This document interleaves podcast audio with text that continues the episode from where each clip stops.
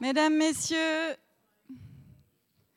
chers publics présents et à distance, bonsoir, bienvenue. Nous sommes ravis aujourd'hui d'accueillir une figure d'exception, un natif du pays, du pays neuchâtelois, mais alors à international, le franco-suisse Christian Clot. Merci.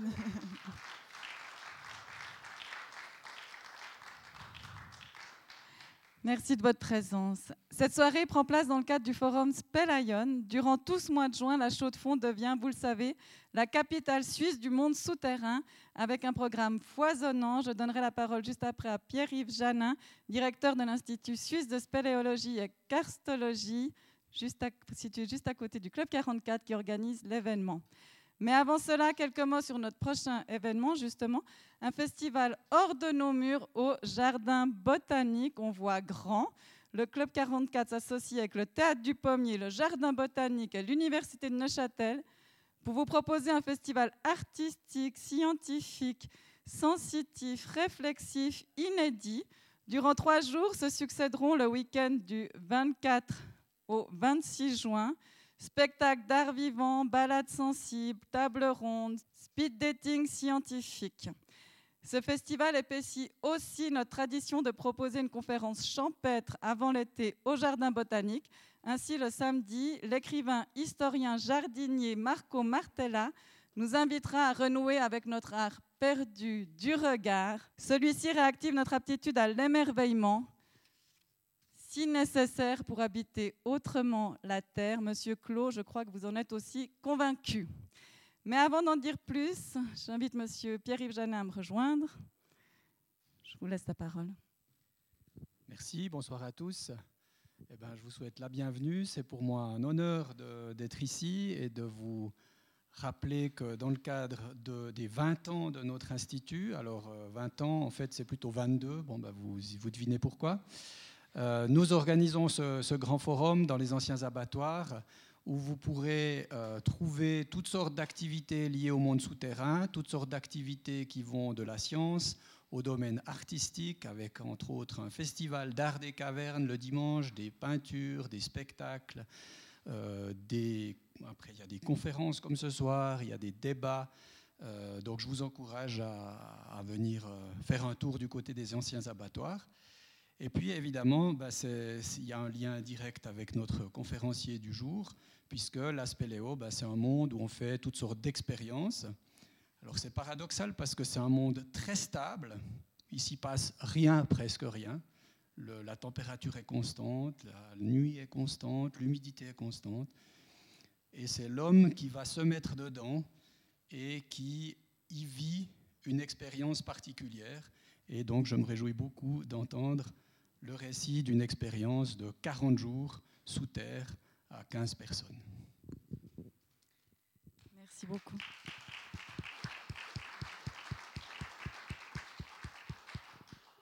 Merci et bravo pour ce que vous avez fait. Je n'ai pas encore découvert, mais j'ai eu des échos très enthousiastes. Mesdames, Messieurs, quelques mots pour vous introduire notre invité prestigieux de ce soir. Monsieur Clos est explorateur, chercheur, écrivain, réalisateur. Depuis plus de 20 ans, vous menez et dirigez des expéditions au milieu climatique extrême. Vous vous êtes fait connaître notamment pour vos expéditions en Patagonie et en Cordillère Darwin, dont vous avez exploré pour la première fois la partie centrale. Vous en faites le récit dans un livre publié en 2007 aux éditions Artaud. Mais ce qui vous tient le plus à cœur, dites-vous, c'est moins l'exploration de zones inconnues que, pour vous citer, relever le défi du plus impressionnant chantier exploratoire de tous les temps soit construire un avenir possible. Car pour vous, l'explorateur, je vous recite, est celui qui part en quête d'une nouvelle connaissance pour la partager de manière sincère et ouverte et faire grandir l'humanité au-delà de lui-même. Ces deux extraits du livre Explorer demain, comment être explorateur, édité chez Robert Laffont en 2019. En cela, vous êtes bien un explorateur, tant vous incarnez cette posture. Vos expériences ne sont pas de simples aventures, mais des expérimentations toujours pensées au service de la collectivité. Ainsi, vous avez fondé en 2014 le Human Adaptation Institute. Celui-ci veut comprendre le potentiel humain, nos ressources insoupçonnées et imaginer des leviers d'action concrets. En 2016 et 2017, vous effectuez une première mondiale en traversant en solitaire, sans moyen de communication, quatre milieux parmi les plus extrêmes de la planète. Un livre en fait également le récit édité chez Robert Laffont en 2018. Mais après l'exploration solitaire, vous vous intéressez aux capacités d'adaptation d'un collectif ou à petite ou moyenne échelle. En 2020, vous lancez ainsi une vaste étude scientifique sur nos capacités d'adaptation et la gestion sociale durant la crise du Covid. Un livre est sorti également, hein, je n'ai plus le titre, je crois. Vous avez aussi initié une collection de BD consacrée à des figures de l'exploration marquantes. Cette collection redonne une visibilité méritée à des femmes exploratrices. Je tiens à le souligner aujourd'hui car c'est la grève des femmes ce soir qui rappelle l'inscription en 1980 de l'égalité homme-femme. Et vous êtes très sensible à la problématique. J'ai appris ce soir que vous êtes la seule institution qui a inscrit la parité dans ses statuts en France. Institut scientifique, c'est déjà bien, bravo. Hein. Dans cette collection, vous mettez en lumière les explorateurs d'ici, mais aussi d'ailleurs, pour dissiper la tendance à l'européocentrisme. Il y a des, BD à disposition sur le stand ici dehors. Vous êtes d'ailleurs un grand défenseur de la diversité. Vous dénoncez constamment la tendance au repli sur soi et à la fermeture à l'autre. Celle-ci appauvrit dangereusement notre capacité à inventer ensemble des modèles de vie plus viables, d'après vous.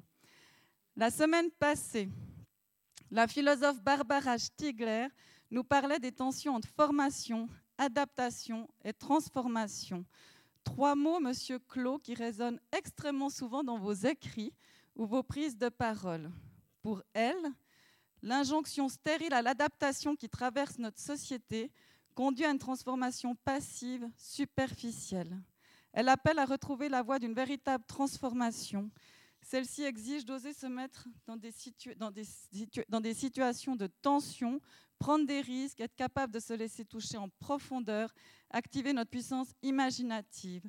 Je crois d'une certaine manière que vous employez le mot adaptation comme elle entend le mot transformation, soit agir de manière créative et non réactive. Mais vous reviendrez sur votre définition propre de ce mot adaptation.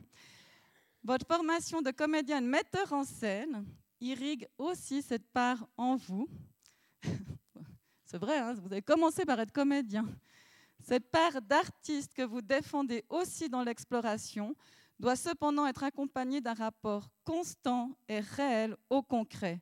Ainsi, vos expéditions, s'accompagnent toujours d'expérimentations scientifiques dans des domaines très larges qui bousculent nos idées reçues. Ce soir, vous reviendrez sur l'expérience Deep Time, un livre a également été publié en octobre passé aux éditions Robert Laffont. Tous les livres que je vous ai cités, vous pouvez enfin, quasiment les trouver sur notre petit stand de la librairie Paya, que je remercie encore et toujours pour leur présence précieuse. Voilà, mesdames et messieurs, je vous souhaite une excellente soirée et monsieur Clos, à vous la parole. Bonsoir. Euh, je suis très content d'être là. Euh, j'ai pris deux décisions. Euh, pendant ce beau discours. Le premier, c'est en hommage à la grève des femmes et pour honorer ma part de féminisme, je vais faire la grève aussi. Au revoir. Euh, la deuxième décision, c'est de vous engager comme attaché de com parce que, parce que j'ai rarement vu une présentation aussi complète. et que dire après tout ça? Bah, Déjà que je suis ravi d'être ici ce soir. Merci beaucoup pour l'invitation du Club 44. Merci à la Fédération suisse de spéléologie pour cette organisation aussi. C'est un plaisir. C'est vrai que cette expérience dont je vais vous parler ce soir, elle est un peu particulière. Euh, et peut-être que pour se mettre dans l'ambiance, euh, on va rentrer tout de suite. Alors, ce n'est pas un film hein, ce soir, c'est un diaporama filmé. Il y a des bouts de film, des bouts de, de, slides. Donc voilà, je vais essayer de vous raconter au mieux cette expérience un peu particulière qu'on a vécue il y a maintenant un peu plus d'une année et, de pourquoi on l'a fait. Euh, c'est Deep Time, comment vivre hors du temps, durant laquelle 15 personnes, paritaires presque, se sont mis dans une grotte ont décidé d'entrer et de se faire enfermer à clé dans un univers souterrain. On va tous passer de l'autre côté. Moi du côté avec vous de la grotte et Jérémy de ce côté-là. On va fermer cette porte à clé. On va perdre Jérémy qui va rester du côté ouvert de la grotte et nous on va être dans la grotte pour les 40 prochains jours. Ça vous va? S'il y a un dernier moment, et je dis pas ça pour euh, si si vous avez un dernier doute, c'est maintenant. Vous avez encore le droit de ne pas franchir cette porte et de décider que 40 jours pour vous c'est trop long. Mais si vous en avez envie, c'est maintenant qu'on le fait. Et je sais pas pourquoi ils ont dit oui. Et c'est ainsi que, un jour du 14 mars 2021, on a commencé à pénétrer dans ce monde d'une grotte, la grotte de Lombrive, en Ariège française, une des, si vous allez les voir, eux, ils vous diront la plus vaste d'Europe, on va dire une des plus vastes d'Europe, parce qu'aujourd'hui, On a commencé à s'enfoncer dans ces galeries. Est ici,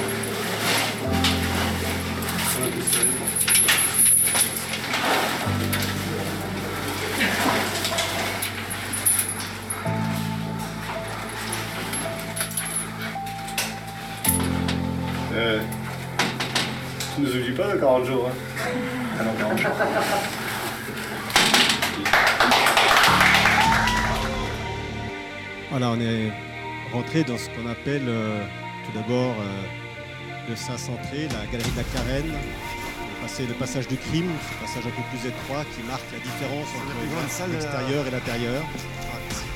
On est dans la salle de la cathédrale, qui est une des plus grandes salles d'Europe connues. On pourrait mettre la cathédrale de Notre-Dame de Paris à l'intérieur. C'est une belle salle quand même. Euh, et puis de là, toute cette partie est visitable par, tout le monde. Hein. donc si vous allez en Ariège français, n'hésitez pas à aller la voir, grotte. Très belle. Puis vous montez d'environ euh, une petite centaine de mètres, 90 mètres, 90 mètres, pardon, 90 mètres qui vous fait passer par plein de petites galeries, des endroits un peu plus étroits, des escaliers, et puis enfin on continue on a maintenant un kilomètre qu'on marche dans cette grotte pour arriver euh, à une nouvelle grande galerie qui fait plus de 10 mètres de haut, 5 euh, mètres de large, qui s'appelle la galerie du cimetière. Et avec euh, l'équipe qu'on a constituée, les 15 personnes, on est arrivé enfin, après cette marche d'une quinzaine de minutes, là où allait se passer une grande partie de notre expérience, au lieu de vie que je vous présenterai tout à l'heure, qui va paramétrer l'expérience euh, Deep Time. je vous présenterai après euh, ce lieu, mais ce qui est important, c'est finalement qu'est-ce qui nous a pris de se mettre comme ça dans ce territoire. Alors comme, ça a été dit en présentation, moi ça fait maintenant une bonne euh, vingtaine d'années que je mène des expéditions dans le monde entier, dans différents domaines qu'on a créé cet institut de recherche avec euh, plusieurs chercheuses et chercheurs pour essayer de comprendre, suite à pas mal d'expériences qu'on avait vécues dans différents lieux de la planète, les migrations, euh, les droits des femmes, dans certains pays, comme on le sait, assez bafoués, et en fait dans tous les pays du monde, mais c'est un autre problème, des milieux climatiques extrêmes, bref, toutes les conditions extrêmes. On travaille bien sur ce qu'on appelle la condition extrême, ce qui n'est pas forcément un milieu, mais tous ces moments où, à un moment donné ou à un autre, dans votre vie, dans notre vie à nous, on est en désorientation on ne sait plus ce qui se passe, on ne comprend pas ce qui nous arrive. Ça peut être euh, tout simple, hein, ça peut être euh, après la perte d'un proche, ça peut être euh, une personne qui est agoraphobe qui doit aller dans le métro de Paris, ça peut être n'importe quoi. Ces moments où pendant quelques temps, quelques secondes ou quelques années parfois, on est désorienté. Et qu'est-ce qui nous permet de trouver des solutions, de sortir de cette désorientation pour retrouver une capacité Et puis, on n'avait pas assez de sujets d'études pour le faire, donc on a appelé les Chinois et ils nous ont envoyé la Covid. Parfaitement raciste, parce que ce pas qu'à cause des Chinois que la Covid est arrivée. On est tous responsables, puisque c'est entre autres la destruction de l'environnement qui a provoqué ce genre de choses. Donc euh, nous avons tous notre responsabilité là-dedans. Mais voilà, la Covid, évidemment, qui, pour la première fois depuis très longtemps, et c'est vraiment quelque chose d'assez nouveau pour nous, la plupart d'entre nous n'avions jamais vécu ça, qui est une crise systémique, à savoir qu'elle a touché l'ensemble des périmètres de notre société, aussi bien euh, l'éducation, la santé, l'économie, euh, notre manière de vivre, euh, l'entreprise, bref, tout a été touché par la Covid. Plus intéressant, et c'est ça que je ne vais pas vous faire un cours sur la Covid, hein, je vous rassure, on va passer à la vraie expérience, mais c'est quand même important de, bien réaliser une chose, c'est que pour la première fois, là encore, et cette fois connue de l'histoire de l'humanité, c'est l'ensemble des pays qui, au même moment, sont touchés. Vous avez sans doute en mémoire cette date du 29 avril, où 5 milliards de personnes sont confinées en même temps chez elles. 5 milliards de personnes sur 7,8 milliards de personnes sur notre Terre, c'est quand même pas mal. Ça, c'est nouveau. Je vais vous dire pourquoi, pour une simple raison. Quand une crise arrive, le principe est assez simple. Un lieu vit une crise et d'autres systèmes viennent aider le système de crise. C'est comme ça qu'on fonctionne depuis les années 50 après-guerre 39-45. Pour la première fois, depuis très longtemps, on se retrouve dans une crise où plus personne ne pouvait aider personne. Donc chacune, chacun était livré à elle-même ou à lui-même. Et ça, étonnamment, et ça a été une surprise, on a monté une grosse étude là-dessus, avec euh, différents laboratoires, différents instituts dans le monde. Et la grosse surprise, c'était de voir qu'à partir de septembre-octobre 2020, et puis encore plus en décembre 2020, les gens commençaient à nous parler de désorientation, de perte de notion du temps, de difficultés de projection, de ne plus comprendre comment leur journée s'organisait. Bref, alors qu'on gardait le soleil, les montres et tout ce qu'il y avait autour, les gens commençaient, et environ 40% de la population française, anglaise, belge et allemande, les populations qu'on étudiait, pas la Suisse à ce moment-là, perdaient la notion du temps. Et donc ça nous a vraiment intrigués. Et on a décidé de monter une étude pour comprendre pour la première fois, parce qu'il y a déjà eu des tas de choses hors du temps, on en parlera, comment le cerveau, les neurones humains comprennent le temps. Est-ce qu'il y a une fonction temporelle dans le cerveau qui est mise en jeu lorsqu'on doit s'adapter à une nouvelle situation? Voilà le but qu'on s'est fixé avec cette étude Deep Time. Et c'est comme ça qu'un jour, de mars, on s'est retrouvé en Ariège française, euh, dans ce petit vallon, un projet qui aurait dû mettre 2 à 4 ans à être monté. J'ai décidé de monter en 4 ans. On a fait venir des, dizaines, des centaines de bénévoles, y compris de Suisse. Raphaël Dormois qui est ici, qui est venu avec nous d'ailleurs, faire un moment. Bref, on a monté tout un programme, à la fois technique, pratique, quatre types de matériel, de matériel scientifique, qu'on a mis en place on monté dans la groupe. Donc c'est une organisation assez Alors, intéressante. on prépare le conditionnement euh, de toute la nourriture. On a beaucoup beaucoup de kilos de nourriture. Alors, on pour 40 jours, on a installé 67 jours de nourriture. On va voir quoi. Et puis, ces choses-là, bah, elles sont transportées à nos hommes jusqu'à notre boutique, jusqu'à notre monde à l'intérieur de la grotte. Donc là encore, des dizaines de personnes, y a de 200 personnes. Ça, c'est l'expédition un peu bizarre parce que je pars en expédition et c'est la première fois que je porte une gazinière quand même. Donc, euh, je sais pas, faudrait que je réfléchisse à notre santé mentale quand même. J'y pense. Et j'ai pas la réponse, hein, mais euh, en tout cas voilà, il a fallu monter tout ça à dos de femmes et d'hommes. Et là encore, j'insiste là-dessus, il, il y a eu autant de porteuses femmes que d'hommes. On a grimpé ces 4 tonnes et demie de matériel jusqu'au fond de notre grotte. Euh, C'était une expérience assez étonnante parce que c'est vrai qu'on monte sur des expéditions assez complexes où il y a beaucoup de monde. Ouais, c'est bon. Et souvent, les gens sont répartis partout. C'est bon? Équilibré? Ouais, je suis bien là. Et là, tout d'un coup, tout le monde était au même endroit. Et C'était une expérience humaine fabuleuse parce qu'on était encore en confinement en France. Et donc, on faisait des autorisations de sortie, après on est sorti. Et là, c'est vrai que c'était un, Merci, Baba. un moment assez fou. Parce que Merci Jody. pendant ce temps-là,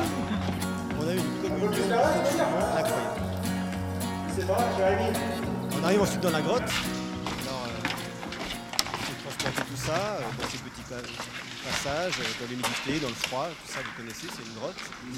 Euh, et puis au fond de la grotte, il a fallu qu'on s'installe. Et évidemment, il y avait une fonction absolue, très normale, c'est qu'il était impensable que l'on dégrade d'une quelconque manière la grotte. On devait conserver ce milieu exactement l'identique. Florence en crapaud, c'est super. Et donc, euh, il fallait installer au fond de la grotte des plateaux de vie. On a construit euh, en bois des plateaux en vie ici. sur lesquels on s'est installé pour éviter qu'on ait un impact sur le fond de la grotte. Tout ça, il fallait le porter, l'amener. Et ça a été euh, quelque chose qui m'a surpris vraiment bien. Voir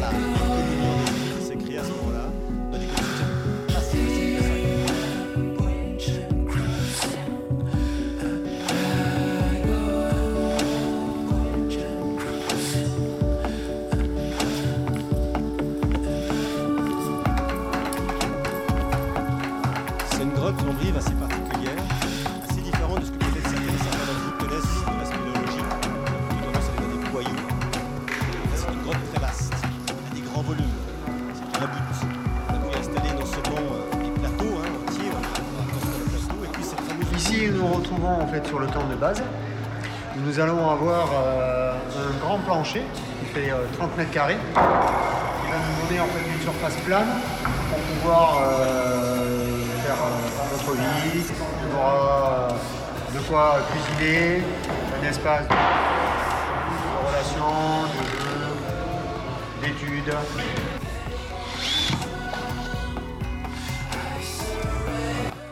C'est la recréation d'un monde. Il faut penser à l'assainissement, aux toilettes, la nourriture, la manière de vivre. Tout doit être réfléchi par rapport à un nouveau lieu de vie. Et rien qu'en soi, l'expérience a été passionnante. Avec, euh, encore une fois, cette boule lumineuse étonnante de 4500 Kelvin qui nous permettait de décider si nous voulions d'avoir de la lumière ou non. C'est évidemment pas le soleil qui nous le déterminait, mais nous. Et voilà ce premier lieu de vie sur lequel on s'est installé. Et donc ce petit groupe, euh, Marina, Martin, Arnaud, euh, Damien, Cora, Marie-Caroline, Alexis, Jérôme, moi, euh, François, Émilie, Nicole, Tiffaine, Margot et Johan, on s'est donc installé dans ce fameux lieu de vie, dans cette grotte, pour les jours à venir. Donc voilà un peu notre milieu de vie. Je vais vous raconter comment on s'est installé, parce que c'est important pour bien comprendre l'étude qu'on a voulu mener. On a ce premier territoire qui est un lieu de vie. vous voyez, qui est quand même assez riche. Hein. On a ce fameux plateau qu'on a construit, cette lumière qu'on peut allumer. On a une gazinière. Euh, on a dans ces bidons bleus toute la nourriture pour l'ensemble de l'expérience. C'est notre magasin général. Tout le monde peut aller à tout moment chercher euh, sa nourriture et la faire. Parce qu'il n'y a finalement que trois règles dans la grotte.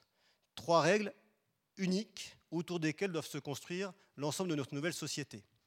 La première règle, tout le monde doit vivre à son rythme. Ça veut dire que personne n'a le droit de réveiller personne, Personne ne peut utiliser un réveil, une montre ou quoi que ce soit, il n'y a plus ça dans la grotte, et personne ne peut imposer d'aller se coucher à un autre. Donc tout le monde doit vivre selon son rythme. Donc aussi manger selon son rythme. Quand j'ai faim, je mange, si j'ai pas faim, je mange pas. Ça marche pas très bien ça. Quand vous voyez quelqu'un qui fait à manger, bizarrement tout le monde a faim, je sais pas pourquoi. Et puis deuxième règle, faire le travail scientifique, environ l'équivalent terrestre de deux heures par jour à peu près pour arriver à déterminer, on en parlera, ce qu'est cette fonction adaptative humaine. Et enfin, on n'est pas là que pour euh, se faire plaisir et être tranquille. On a des tâches à faire, on a un travail qu'on a paramétré pour être à peu près de 7 heures par jour. Alors en Suisse, ce n'est pas tout à fait comme ça, mais en France, 7 heures par jour, c'est le temps moyen de travail dans une vie normale. Donc on s'est dit que c'était bien de mettre 7 heures par jour à peu près euh, comme temps. Alors quand, quand je vous dis des heures, hein, c'est ce qu'on a paramétré. Après, en dessous, nous, on n'avait plus de montre. Donc, euh, combien de temps on travaillait, ça, personne ne savait. Mais il fallait faire un travail, une tâche. Euh, ce n'était pas juste là pour euh, attendre 40 jours et voir ce qui se passait. Tâche qui demandait toute une collaboration collective. Aucune ne pouvait se faire seule. Donc, toute la question se pose déjà. Comment est-ce que vous donnez rendez-vous à quelqu'un pour faire une tâche que vous n'avez pas de montre et de réveil? Comment vous savez que vous avez travaillé tant de temps? Bref, toutes ces questions vont se poser à ce petit groupe sous terre et devoir trouver des solutions. Notre installation dans cette grotte, alors la grotte de l'Ambrive, elle est surprenante, elle fait plusieurs kilomètres, hein. encore une fois, c'est une grotte très vaste, sur deux niveaux. On a ici ce premier niveau, là où on est, on est passé par là, la cathédrale, on est, installé ici. Et puis si on continue euh, la visite, on arrive euh, au bout là, dans, ce qui s'appelle le Grand Chaos. Vous avez un gouffre de 90 mètres en plusieurs rappels qui permet d'aller à un deuxième niveau euh, sur lequel on espérait pouvoir aller euh, faire quelques tours. Donc si maintenant je prends un plan resserré de notre installation à nous, on est ici au lieu de vie, on est arrivé par là. On va maintenant aller euh, visiter les autres territoires, donc on a le lieu de vie ici. À 800 mètres de là, à peu près, au fond de notre galerie, on a un carrefour où on a installé la cabane scientifique, parce qu'on a construit une cabane à l'intérieur de la grotte pour pouvoir faire nos études, parce que la grotte elle est à 10%, 10 degrés pardon, et 100% d'humidité constant. Et donc, il fallait baisser un peu l'humidité pour pouvoir faire travailler nos appareils euh, informatiques et autres. Et donc, on a construit cette cabane qui le permettait un peu. Donc, on a cet endroit qui est à 800 mètres de distance, comme ça, on n'est pas du tout gêné par le bruit qu'il peut y avoir au lieu de vie, et on peut vraiment faire une séance tranquille. Une fois qu'on est là, on a deux solutions. Soit on va à droite, dans ce qu'on appelle le grand chaos et l'exploration spéléologique, hein, avec des rivières, des lacs, euh, il y a plein de choses à découvrir, on, on les verra un peu après. Puis on part de l'autre côté, on arrive dans une autre galerie de plus de 200 mètres de long, qui s'appelle la galerie des Lions. Et là, c'est la zone de silence absolu, c'est notre zone de sommeil, où chacun a son territoire, sa tente, son espace. Et dans cette zone-là, la seule règle, au-delà de se coucher et de se, réveiller comme, selon nos propres rythmes, personne n'a le droit de parler et de faire du bruit. On doit pouvoir être en autonomie dans nos tentes. Et c'est ainsi qu'on est arrivé à ce premier soir où on été se coucher. On va peut-être couper les lumières pendant quelques instants. Alors, je sais qu'il y en aura encore pas mal autour de nous, mais euh, imaginez juste, alors les personnes qui font de la spéléologie dans la salle le savent très bien, mais imaginez ce moment où vous, vous êtes euh, dans votre tente et vous ouvrez les yeux, après avoir dormi un peu, et vous n'avez pas le moindre luxe de lumière, le noir absolu, chose qui n'existe pas à la surface de la Terre, sauf dans des bunkers ou des endroits fermés. Là, vous êtes dans un noir absolu. Autour de vous, il n'y a que quelques bruits, des gouttes, des sons. Et je ne sais pas vous, mais généralement, la première réflexe qu'on a quand on se réveille, c'est de regarder sa montre ou son téléphone portable. Il est quelle heure? Il est 2 heures du matin, ouf, ah, je me recouche un petit moment. Il est 6 heures du matin, ah, qu'est-ce que je fais? Je reste encore un peu au lit. Il est 8 heures du matin, c'est quand même temps de se lever. Bref, la plupart d'entre nous, dans les pays occidentaux, se servent de la montre, de l'horaire indicatif, pour décider quelle est leur période de journée et comment ils ont dormi ou pas. Là, vous n'avez plus ça. Vous êtes euh, totalement dans un autre espace-temps.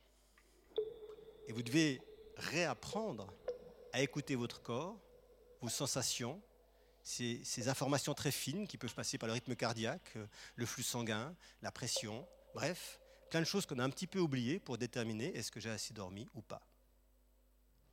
Et là, on rentre vraiment dans cette notion du temps. Qu'est-ce que le temps? Et c'est cette question qu'on a dû se poser dans Deep Time. Tu peux remettre les lumières, s'il te plaît? Alors, le temps, je vous propose un, jeu euh, pour essayer de bien le comprendre tous ensemble. On va faire un jeu ensemble. Vous allez, si vous êtes d'accord, euh, au moment où je vous le dirai, vous fermerez les yeux. Et à- une fois que vous aurez tous les yeux fermés, toutes et, tous les yeux fermés, je vous donnerai un top. Et à partir de ce top, vous estimerez une minute. Alors attention, vous ne devez pas compter ou euh, penser un Mississippi, du Mississippi, trois Mississippi. Non, vous devez juste essayer d'estimer, selon votre perception, une minute. Et puis quand vous avez euh, terminé cette minute, quand vous estimez que vous êtes à une minute, sans faire de bruit, mais vraiment euh, aucun bruit, pour pas déranger les autres, vous levez le bras. Et à ce moment-là, vous ouvrez les yeux et vous regarderez le, le timing qui est sur mon téléphone. Et vous saurez donc ce que vous avez estimé être une minute. Est-ce que c'est clair? Alors, fermez les yeux. Alors, je vous, je dirai, je vous dirai. C'est pour ça que je vous, demande, je vous demande de lever le bras, comme ça je vous dirai. Euh, après, je vous dirai une fois que tout le monde aura levé les bras. Si vous êtes prêts, on ferme les yeux. Et donc, au top, vous estimez une minute. Attention, top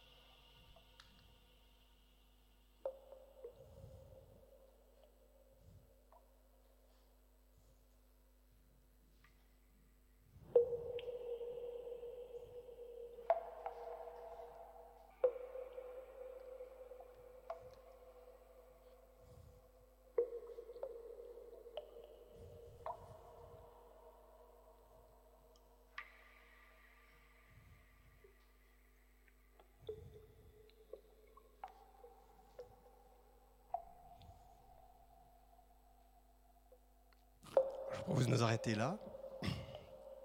Alors, les premiers à lever le bras, ici, de côté, c'est à 20 22 secondes. On est à 1 minute 40 et il y a encore des gens qui n'ont pas encore levé le bras. Euh, on était à peu près à, à 30 secondes pour pas mal de personnes, 40 secondes pour un certain nombre. Il y a un petit groupe ici à 50 secondes. Et puis, euh, pas grand monde à une minute précise, mais ça c'est normal.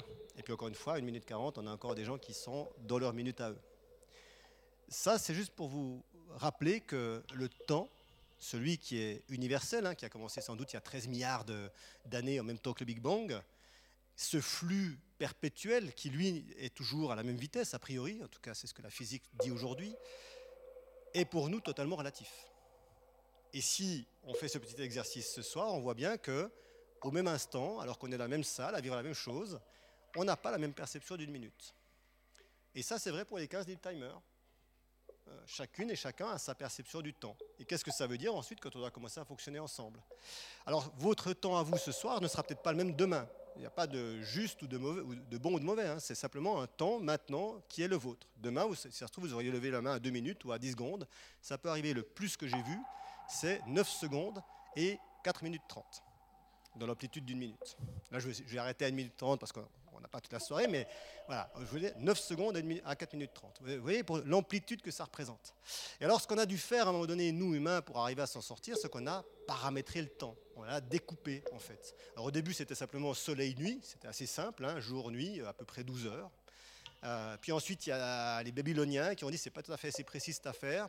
On va commencer déjà à découper euh, euh, en, en grands systèmes. hein, euh, comme ils comptaient sur 12, eux, et pas sur 10 comme nous, ben, ils ont découpé en 12 systèmes la rotation, euh, le système solaire. Et puis ensuite, ils ont découpé en 12 tempos la journée, qui est devenu petit à petit 12 x 5, 60. Et ils sont arrivés à 60 minutes. C'est les Babyloniens, il y a moins 5 moins 5000 ans qu'ils le font. Mais ces 60 minutes sont oubliées au profit simplement des heures qui sont données par les canons solaires. En l'an 1000, les ecclésiastes trouvent qu'il n'y a pas assez de rigueur dans la manière de suivre la tonalité des prières et vont créer les huit périodes, dont on a encore quelques, quelques re- reliquats aujourd'hui. Notamment, vous avez euh, la dîme euh, quand il faut dîner euh, à 12 heures. Euh, vous avez euh, la quinte quand il faut aller euh, prendre, le, le 4 heures, enfin, prendre un repas vers 5 heures. Et puis, comme ça, on découpe en huit périodes notre temps. Et ça, c'est toujours pas assez précis. Donc, on va commencer à découper encore plus. Finalement, c'est qu'en 1850 que la minute que les Babyloniens avaient estimée il y a plus de 5000 ans, que les poids et mesures remettent la minute dans les heures. 1860. Où tout d'un coup, la minute devient paramétrée sur la division de l'heure. Il faudra attendre euh, encore un peu pour la seconde, pour qu'elle soit définie. Puis finalement, en 18 en 1960, on trouve qu'on n'est toujours pas assez précis et qu'il faut continuer de découper notre temps. Je pense qu'il y a peut-être des horlogers dans la salle. Est-ce que vous savez aujourd'hui ce qu'est une seconde? Ben, Une seconde, en 1960, à, la Convention des poids et mesures, était déterminée comme 9 milliards d'oscillations de l'atome de césium. C'est l'horloge atomique. 9 milliards d'oscillations de l'atome de césium. J'attends toujours qu'on me dise qui a compté ça. Mais il a, il a compté vite. hein. Mais pour vous dire un truc intéressant, c'est que au fur et à mesure du temps, cet exercice de la minute a été fait euh, depuis à peu près les premières euh, traces de la minute. C'est Léonard de Vinci qui le fait et qui note très précisément ce qu'il a comme résultat, euh, beaucoup moins précis à l'époque, mais quand même. Et puis on continue de le faire aujourd'hui. Et plus on a découpé le temps, plus la perception de la minute s'est réduite. Et donc on, est tendance, on a tendance, nous, dans notre perception du temps, à suivre ce rythme qu'on nous impose plutôt que notre propre rythme biologique. Et ça, c'est intéressant, parce que quand tout d'un coup on se retrouve dans le noir, dans une grotte, ces rythmes-là disparaissent. Et il faut retrouver ces fameux rythmes qui sont les nôtres, qui sont ancestraux et qui sont en nous depuis toujours. Et c'est ce qu'on a voulu faire avec Deep Time. Donc nous, le matin, quand on se réveillait, généralement, après euh, avoir fait nos petites études scientifiques qu'on faisait chacun dans notre tente, hop, on venait au lieu de vie. C'est le lieu de rassemblement. Alors ce que vous voyez là, cette photo n'est pas très contractuelle, parce que c'est vraiment au tout début de l'expérience. Après, très vite, ça s'est beaucoup décalé. Euh, on a eu des nuits évidemment très différentes les uns les autres, donc on était très rarement aussi nombreux sur le lieu de vie, mais là c'est le premier matin, tout le monde s'est réveillé à, certains moments. Et alors il a fallu qu'on mette en place un système pour, communiquer entre nous, parce que finalement très rapidement, à partir du troisième cycle, alors nous on comptait en cycle, hein, un cycle, c'est le moment où on se réveille jusqu'au moment où on se réveille Donc une période de veille, une période de sommeil. Comme nous, on a un jour, une nuit, nous, on avait un cycle. Bah, très rapidement, euh, il y a des gens qui ont fait des cycles longs, des cycles courts, et on a commencé à plus beaucoup se voir. Donc il fallait qu'on communique. Donc on a mis en place un système extrêmement technologique euh, que la NASA nous a envié. Il m'appelle encore pour dire, mais donnez-nous votre système, s'il vous plaît. Un tableau blanc avec nos prénoms et les lieux de vie et simplement des petites magnettes qu'on déplaçait, à savoir si je suis dans l'habitat, le lieu de vie, l'espace science, parce que la grotte est tellement vaste qu'on avait un peu peur de perdre quelqu'un si on ne le voyait plus. Il fallait qu'on sache où était la personne. S'il était à l'espace dodo, ben on se dit qu'il est en train de dormir. S'il est à l'espace science, il fait de la science et tout ça. Je vous avoue qu'on a passé certainement autant de temps à remettre les magnettes des uns et des autres qu'à le faire nous-mêmes, parce qu'on oubliait toujours. Mais enfin, ça nous a permis d'un peu communiquer entre nous. Et puis on avait des tableaux de communication comme ça qui permettait de se dire, euh, bah, tiens, à ce cycle, il faudra faire ça, parce qu'on a quand même pas mal de choses à faire, et à organiser. Donc voilà un peu comment on s'organisait. On avait ces tableaux qui nous permettaient de communiquer entre nous. Et puis, euh, un certain nombre de tâches à faire, un certain nombre de travaux à faire du quotidien pour pouvoir maintenir notre système de vie en place. Alors, euh, évidemment, vous avez tous été dans la nature, vous avez tous fait des balades, vous avez été au scout, vous avez tout ça, donc vous savez bien que la plupart du temps, c'est pas en tournant un robinet qu'on a de l'eau et puis en poussant sur un bouton qu'on a l'électricité. Tout ça, il faut, que ça existe, il faut le créer. Donc tout ça, on devait le faire. Donc on avait tout un système avec un groupe qui faisait l'inventaire, qui devait gérer le stock de nourriture, évidemment. Hein. On devait aller chercher l'eau. Alors chercher l'eau pour nous, c'était pas. Il se trouve que l'eau qui était au sol n'était pas accessible pour nous pour diverses raisons. Il fallait donc aller chercher l'eau dans un petit euh, lac suspendu à 20 mètres de hauteur, qui était euh, bah, à 20 mètres de hauteur. Donc il fallait grimper comme ça avec nos, bidons, aller chercher cette eau, euh, et puis redescendre les bidons. Il faut savoir qu'en rentrant dans la grotte, seules deux personnes avaient déjà manipulé des cordes et des, systèmes de spéléologie. Personne d'autre savait le faire. Donc il a fallu apprendre à tout le monde à gérer ce genre de choses-là et à apprendre à devenir autonome sur un système d'évolution de cordes et de. Donc grâce à cette eau, évidemment, euh, on pouvait vivre. Parce que vous savez que l'eau, c'est un peu indispensable comme l'air. Euh, donc toute une manipulation qui nous prenait à peu près euh, certainement, alors on a, on a, pu calculer ensuite avec nos, nos, systèmes scientifiques, ça nous prenait à peu près deux heures à chaque fois.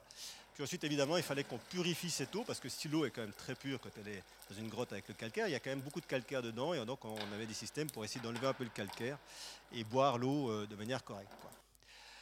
Deuxième activité, alors une activité assez intéressante, euh, faire de l'électricité en pédalant avec cette batterie, euh, œuvre de la Planète Solar Fondation. Solar Stratos, pardon, Fondation, excuse-moi, à cause de, de, de Et alors, ça c'était intéressant, parce que ces vélos avec deux fonctions. Un, clairement, c'était la fonction première, générer de l'électricité pour pouvoir charger nos, outils scientifiques et autres. Deux, euh, faire un peu de sport pour continuer d'avoir une activité physique et faire fonctionner nos, systèmes cardiovasculaires. Il se trouve qu'à un moment donné de l'expérience, euh, pour une raison qu'on ne connaît pas forcément très bien, le système est tombé en panne. C'est-à-dire qu'il n'a plus fonctionné comme on aurait voulu, on n'arrivait plus à charger nos batteries correctement. Et donc on a constaté que bah, pédaler pour charger les batteries n'avait plus d'utilité. Et bah, plus personne n'est monté sur les vélos. Et ça c'est intéressant, parce que quand on donne à un même objet deux tâches, on constate que si une tâche s'arrête, les deux s'arrêtent. Et ça, c'est quelque chose qu'on est, en train d'étudier parce que c'est quelque chose qu'on voit partout.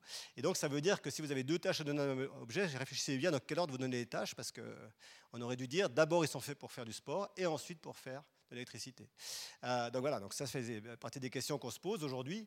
Autre activité, ben, faire pousser des plantes. Alors on ne cherchait pas à manger notre propre nourriture hein, parce qu'on n'allait rester que 40 jours, mais on voulait voir si dans un univers anomique de temporel, on pouvait faire pousser des plantes. Donc on a un biologiste qui a, fait tout un travail là-dessus. Puis bien sûr, il y avait toute la partie euh, assainissement, travail euh, des toilettes, parce que, alors ça c'est un truc génial aussi, parce que les toilettes, il fallait s'en occuper bien sûr, et les sortir. Donc on avait un système de toilettes sèches. Alors je pourrais nous raconter beaucoup l'histoire des toilettes. Si vous voulez, on en parlera après. Mais quand même, au 21e siècle, alors qu'on est capable d'aller sur la Lune et dans l'espace, on n'est toujours pas foutu de faire des toilettes qui permettent de récupérer l'ensemble des extractions du corps pour en faire quelque chose d'utile. C'est quelque chose qui est toujours assez édifiant. Et quand on sait qu'en plus, 3,2 milliards de personnes sur Terre n'ont pas accès à des toilettes, on se dit qu'il y a du boulot. Mais donc nous, on avait simplement des toilettes euh, basiques, hein, des toilettes sèches avec la sciure. Et évidemment, il fallait sortir ça à peu près tous les, tous les deux jours, tous les deux cycles. évidemment, on n'allait pas sortir physiquement de la grotte. Donc on avait prévu un système de, sas où on allait déposer euh, ces bidons euh, qui étaient en bas dans cette fameuse grande cathédrale. Et puis on déposait ces bidons et ensuite on repartait et miraculeusement, ils disparaissaient et ils revenaient vides. On avait des petits elfes de maison comme ça.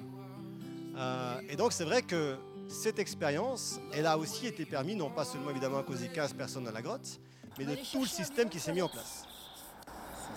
Donc on a toute une équipe qui était en surface, qui gérait en fait la sécurité et justement l'accès au SAS pour aller récupérer le matériel qu'on y déposait. Et ce matériel, c'était toujours des déchets. Donc ce n'était pas le boulot le plus sympathique quand même. Et heureusement, ils n'ont pas arrêté pendant les 40 jours de le faire.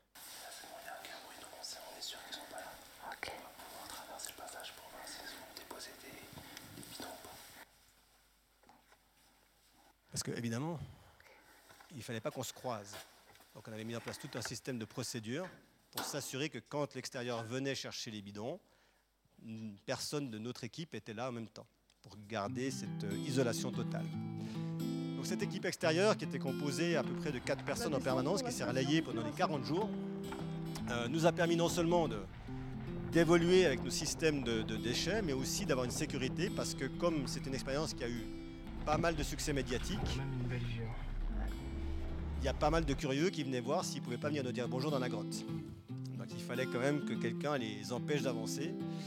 Et c'est vrai qu'on doit beaucoup à notre équipe logistique d'extérieur parce que leur boulot était vraiment euh, le pire.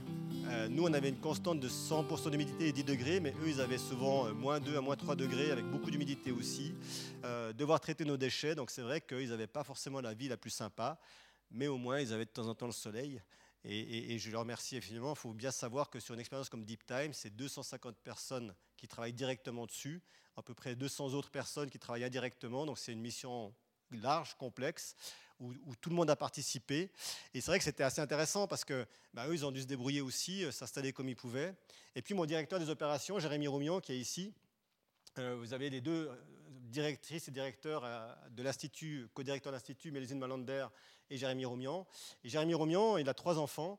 Et au milieu de l'expérience euh, Deep Time, on a appris que les écoles refermaient en France pour, pour cause de confinement avec la Covid. Et il s'est retrouvé avec ses trois enfants et sa femme qui disent qu'est-ce qu'on fait. Et donc ils sont tous venus, ils se sont installés euh, aussi dans la grotte à l'entrée. Et en fait, ils se sont mis à vivre tous ensemble, euh, comme nous dans la grotte, mais autour de la grotte. Et c'est devenu une petite communauté. Et tout le monde s'est mis à bosser à sa manière, même le, le plus petit Arnaud qui a 4 ans. Et euh, il y avait aussi euh, mes parents qui étaient là au début, qui n'ont pas 4 ans. Euh, et donc on est très fiers de dire qu'on a fait travailler des gens de 4 à 80 ans sur Deep Time. et, heureusement, au, Canada, ils viennent de supprimer toutes les lois sur le travail des enfants. Et donc on est très content, comme ça on pourra continuer de faire travailler des enfants à fond. Donc je vais m'installer au Canada bientôt. Euh, non, c'est juste pour dire, c'est quand même dingue, hein, au XXIe siècle, qu'un pays comme le Canada supprime euh, les lois sur le travail des enfants. Bref, petit détail en passant, mais voilà, donc on a cette petite équipe assez géniale euh, qui nous a permis de faire notre travail. Et ce travail était quand même beaucoup basé sur un travail scientifique. Alors, je vais vous raconter en deux mots comment on travaille scientifiquement pour que vous compreniez un peu ce qu'on fait quand même. Donc, ce que vous voyez là, c'est des smartphones hein, qui sont évidemment euh, travailler pour ne plus avoir d'informations temporelles, de même que les ordinateurs. Alors ça, c'est une petite histoire marrante hein, d'ailleurs, parce que si vous voulez enlever l'heure d'un appareil Microsoft, par exemple, ou Apple, et que vous appelez Microsoft ou Apple pour leur dire, voilà, on a un ordinateur, on aimerait enlever l'accès à l'heure. La réponse, c'est euh, enlever l'information temporelle d'un ordinateur Microsoft équivaut à un crime fédéral passible de 10 ans de prison. C'est dingue quand même. Je veux dire, attends. Donc, euh, ben finalement, c'est un hacker de la DGSI française, donc euh, Bureau des espions français, qui a trouvé la solution pour nous supprimer les informations temporelles des, ordinateurs. Pour vous dire jusqu'où il faut aller aujourd'hui pour se se, prémunir en fait de cette information temporelle qui est partout, on en parlera un petit peu, euh, mais qui finalement paramètre l'ensemble de nos vies. Donc on a des hackers qui ont enlevé toute information temporelle des ordinateurs, c'était un peu plus simple pour les smartphones sur Android, et on a pu ainsi faire pas mal de choses. Alors notre manière de fonctionner est assez simple. On a, juste avant d'entrer dans la grotte ou de n'importe quelle autre étude qu'on mène, la cartographie de ce qu'on est. Donc on fait des IRM, on fait des tas, de, choses, on utilise des tas de machines qui permettent de, finalement de paramétrer l'ensemble de l'humain, de son cerveau à sa génétique, à sa physiologie, bref, tout ce qu'est l'humain. On refera cette même cartographie après la grotte, juste en sortie. Euh, ou de toute autre étude qu'on fait. Donc là, grâce à ça, on a en fait une cartographie comparée qui nous permet tout simplement, comme une carte de géographie, de mettre des informations l'une par-dessus l'autre et de regarder ce qui a changé. Et une fois qu'on a vu ce qui avait changé, eh ben, en fait, on a toutes les informations qu'on va prendre à l'intérieur du milieu, in situ, pour essayer de comprendre la raison de ce changement. Et qu'est-ce qui a évolué et pourquoi? Voilà notre méthode de travail. Euh, et donc, euh, avant, après, on fait donc beaucoup d'IRM, euh, pas mal de systèmes cardiovasculaires et autres. on regarde aussi comment on va physiquement. Et puis, à l'intérieur de la grotte, on a tout un, travail à faire. On a par exemple des, systèmes d'IRM, d'électroencéphalographie pardon, pour le sommeil, pour voir comment est-ce qu'on dort. On a euh, évidemment des prises de sang, des prises hormonales. On a des gélules comme ça, par exemple, qu'on avale et qui donnent la température centrale en permanence. Donc on sait toujours quelle est notre température au dixième de degré près. Euh, maintenant, on a des nouvelles gélules qui donnent aussi l'information microbiotique, donc qui captent du microbiote en passant à l'intérieur des intestins pour pouvoir analyser notre microbiote, donc toute notre information qu'on appelle sympathique. Euh, on a aussi, évidemment, ces smartphones qui nous permettent de donner pas mal d'informations. On a aussi du papier, qui nous permet de répondre à plein de questionnaires. On a des caméras, hein, qui sont des caméras tout petit peu particulières qui permettent de suivre l'ensemble, évidemment, de filmer tout ce qui se passe, mais aussi de, capter chaque personne avec une sorte de numérotation euh, code barre qui permet de savoir exactement qui est là, quand, à quel moment, à quel endroit, pour pouvoir refaire tout le, travail social qui s'est passé dans la grotte. Et puis, euh, de manière plus personnelle, on a aussi euh, des euh, systèmes de caméras face auxquels on peut parler sur des questionnaires qui permettent d'avoir une, vision évolutive des émotions de la personne. Et puis on a des machines un peu plus complexes qu'on utilise maintenant euh, dans, nos expéditions. Par exemple, l'électroencéphalographie qu'on a ici, c'est un, casque qu'on appelle à, 64 canaux. Donc c'est pas très agréable pour les équipes parce qu'il bah, faut installer le truc, puis il faut mettre des petits, du gel sur la tête. Alors quand vous êtes à 10 degrés, 100% euh, d'humidité, et que vous n'avez pas beaucoup envie de vous laver après, c'est pas le plus agréable. Donc c'est pour dire aussi que faire de la science en milieu réel, c'est fabuleux, ça apporte plein d'infos, mais il faut aussi un certain courage pour les équipes qui viennent le faire et, les équipiers. J'ai beaucoup d'admiration pour les personnes qui acceptent de faire la science qu'on leur propose. Et on travaille enfin, grâce à tout ça, sur le système sensoriel, à savoir l'ensemble des sensorialités que vit une personne, les odeurs, les perceptions sensorielles, les postures, Bref, tout ce qui font l'interaction entre une personne et son environnement et son univers pour essayer de comprendre ce qui se passe. on travaille beaucoup sur les odeurs. Euh, vous le savez sans doute, hein, mais l'odeur, c'est le seul sens qui est directement lié aux neurones euh, dans le cerveau. Donc c'est très rapide de pouvoir intégrer l'information. Et c'est super intéressant de travailler dessus. Au bout du compte, on a ainsi un paramétrage de nos humains de manière très globale qui passe aussi bien par la cognition, qui est notre but principal, sur l'épigénétisme, la physiologie, la psychiatrie, la psychologie. Je ne vais pas beaucoup plus loin là-dessus. Si vous avez des questions après sur la, science dure, on, peut en parler dans les questions, ce sera plus simple. Mais voilà un peu le paramétrage de ce qu'on fait. Puis évidemment, on fait la même chose sur le groupe, à savoir comment un groupe fonctionne, avec son écologie, sa sociologie, son éthologie, son système fonctionnel, son système comportemental, qui nous permet finalement d'avoir une vision assez globale de ce qui s'est passé. Alors je ne vais pas vous embêter beaucoup plus là-dessus, mais pour vous dire un peu comment ça s'est déroulé en fait, mais il se trouve qu'on est assez content en fait, parce que depuis maintenant pas mal d'années, en fait on a commencé ce genre d'études en 2005 et on a créé l'Institut en 2014, mais on avait déjà pas mal de, matières. On a constaté que souvent il y, a, il y, a, un peu trois périodes dans la méthode adaptative d'un humain. Et on a vu dans la grotte quelque chose d'assez étonnant, assez intéressant, c'est qu'on a retrouvé ces phases adaptatives avec trois phases. La première phase, c'est vraiment une phase de découverte. Quand vous faites quelque chose de nouveau, il y a un intérêt, même si cette chose est négative. Votre cerveau, pendant un certain temps, il s'intéresse à cette nouvelle information. Il n'est pas forcément content, mais s'y intéresse. Il y a tout un de choses qui se passent. Là, en l'occurrence, c'est plutôt sympa. On découvre notre territoire, on découvre notre milieu, on apprend plein de choses. Il faut apprendre toute la spéléo, hein, apprendre à se déplacer sur corde, apprendre à faire la science, apprendre à faire l'électricité, aller chercher de l'eau. Ben, plein de trucs à apprendre. Puis en plus, on a ce qu'on appelle une mémoire temporelle dans le cerveau. Pendant environ 7 jours, vous avez la mémoire de l'ensemble de ce qui s'est paramétré sur ces sept derniers jours. Donc, comme vous avez un rythme veille-sommeil dû au soleil, pendant environ sept jours, vous gardez ce rythme. Et puis, à un moment donné, au bout de 7-8 jours, 10 jours, environ 10 cycles pour nous, tout ça, euh, petit à petit, peut disparaître.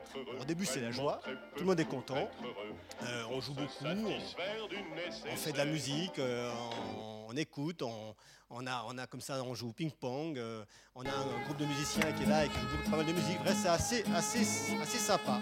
Tout va plutôt bien entre nous et, et tout est plutôt sympa. Et puis personne ne se pose sur la question du temps, ni de la fonction de ce qu'on a. Donc c'est assez cool, assez génial.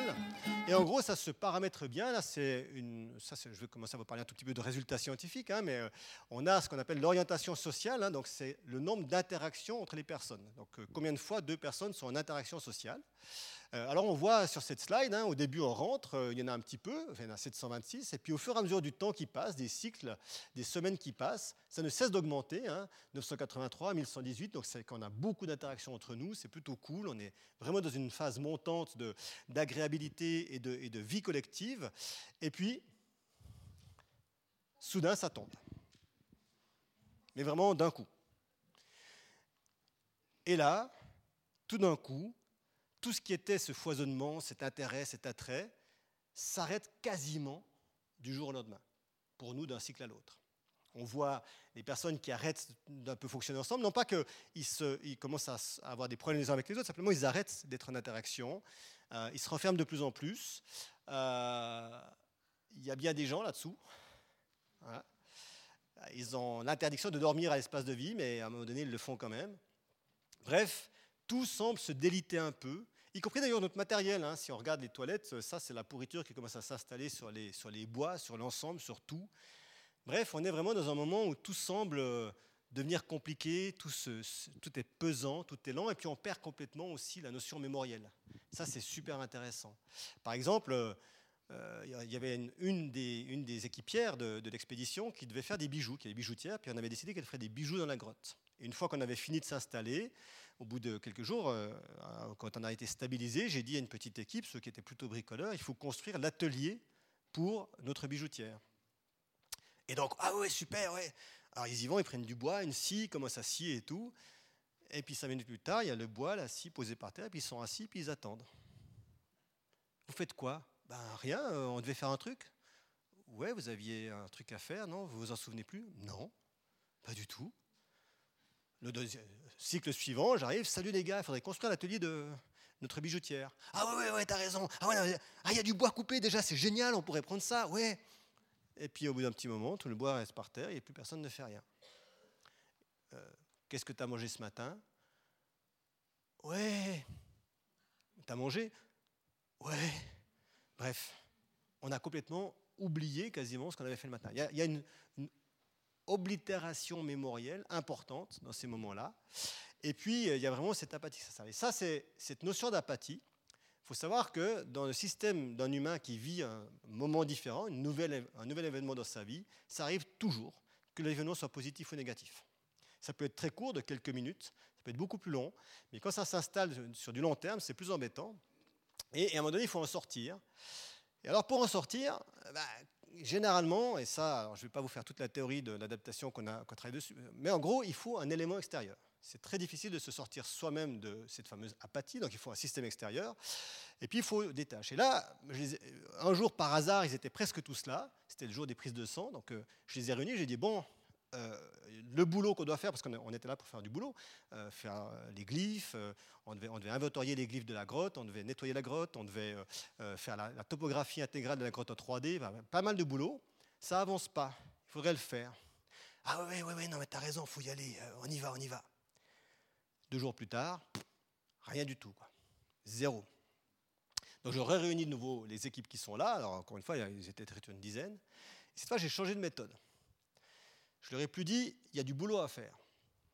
Mais il se trouve qu'avant d'entrer dans la grotte, euh, j'avais fait en sorte de leur présenter les personnes pour qui on faisait le boulot.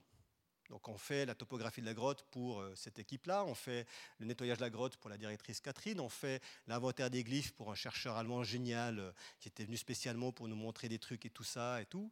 Bref, ils avaient identifié, ils avaient passé du temps avec ces personnes. Et là, je leur ai dit, plus il faut qu'on fasse l'inventaire des glyphes ou le nettoyage de la grotte, mais Catherine attend qu'on nettoie la grotte. Rodolphe attend ses photos de glyphes, et ainsi de suite. Et là, naturellement, il y a des personnes qui se sont levées, qui ont commencé à inscrire leur nom au tableau. Ben, moi, je vais m'occuper de cette tâche, je, je, la prends en charge. Et puis, petit à petit, des groupes ont commencé à se constituer et ont commencé à travailler dessus. Et à partir de là, ces 368 interactions commencent à remonter et régénérer de nouveau des interactions qui vont se stabiliser à un niveau qu'on appelle, nous, un niveau sociétal de conformité. Dans une vie normale de tous les jours, nous avons à peu près 700 interactions par jour.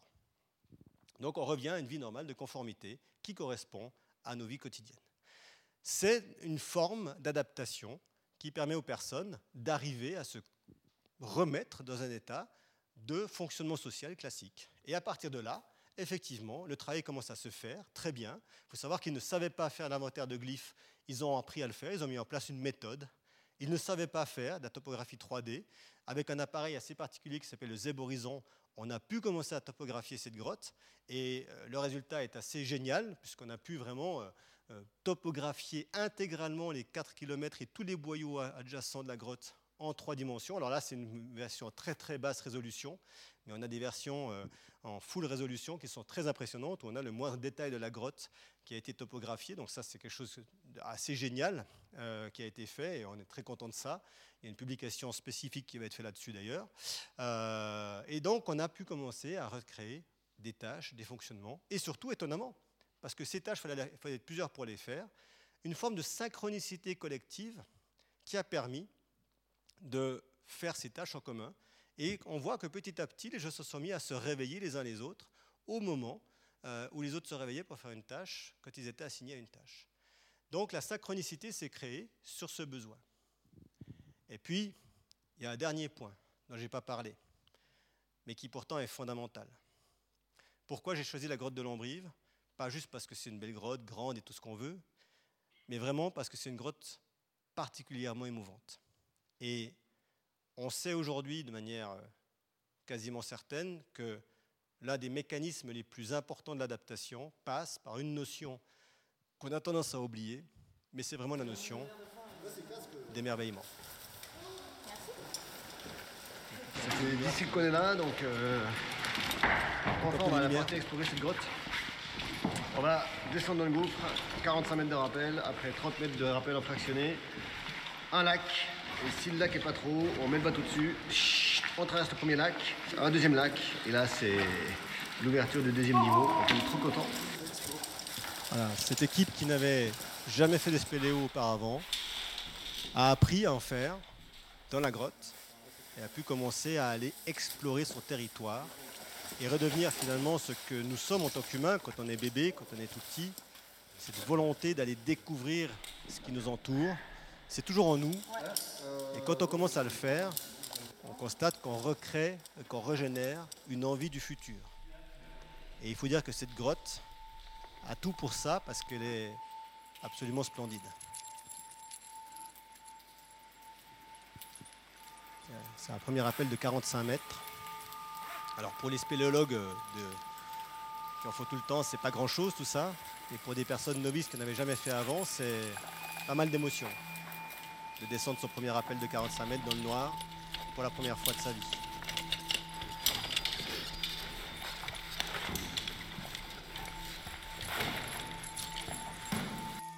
Ensuite, on a tout un domaine en fractionné. Il y a six fractionnés euh, en plusieurs passages permettre de continuer la descente.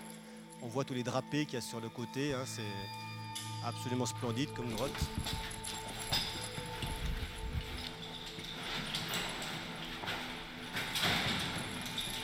Avez bien commencé ici C'est magnifique. Je trouve ça somptueux. Tu, tu, tournes, euh, tu tournes les yeux d'un côté, tu tournes la tête de l'autre. C'est euh, voilà, à chaque fois il y a toujours quelque chose de nouveau c'est euh, surprenant. C'est bon. Partage les, partage les plaisirs, les plaisirs de la gonflette. Donc l'accès au deuxième niveau se fait après les rappels par plusieurs petits lacs sur lesquels il faut évoluer. Donc ça c'est quelque chose qui est forcément quand on est pour la première fois, cette grotte est connue, hein, elle est vue par des dizaines, des centaines de spéléos avant nous. Mais pour nous, pour la petite équipe qu'on était, c'était tout nouveau, c'était une forme d'exploration, une forme de découverte qui a été extrêmement appréciée par l'ensemble des équipes. Ah c'est trop beau.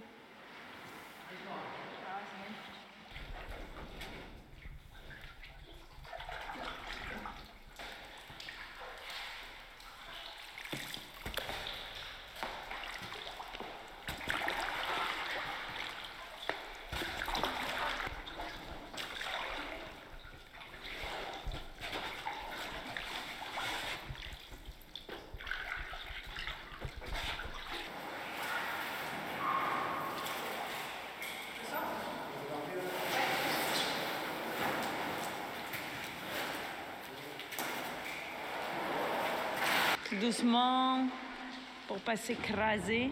Voilà.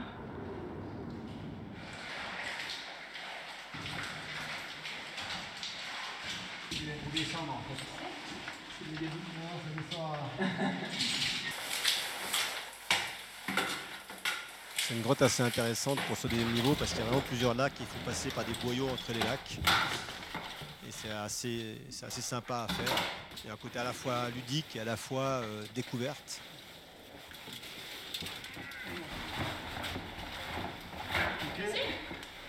On va pas faire la même Hop là Yes. Tu disais que c'était étroit Voilà. Vous allez voir, c'est bon. Je vais passer devant, parce que sinon, tu vas galérer avec I believe I can fly. Le problème, c'est qu'il aille à à le bon endroit. Ouais.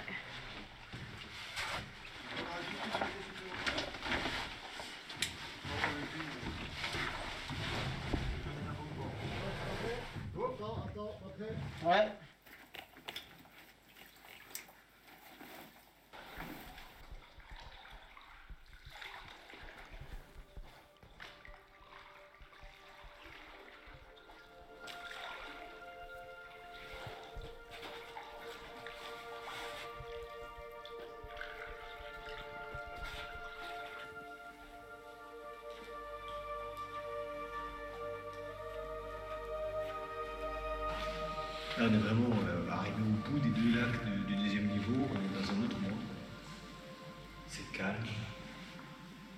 Apaisé.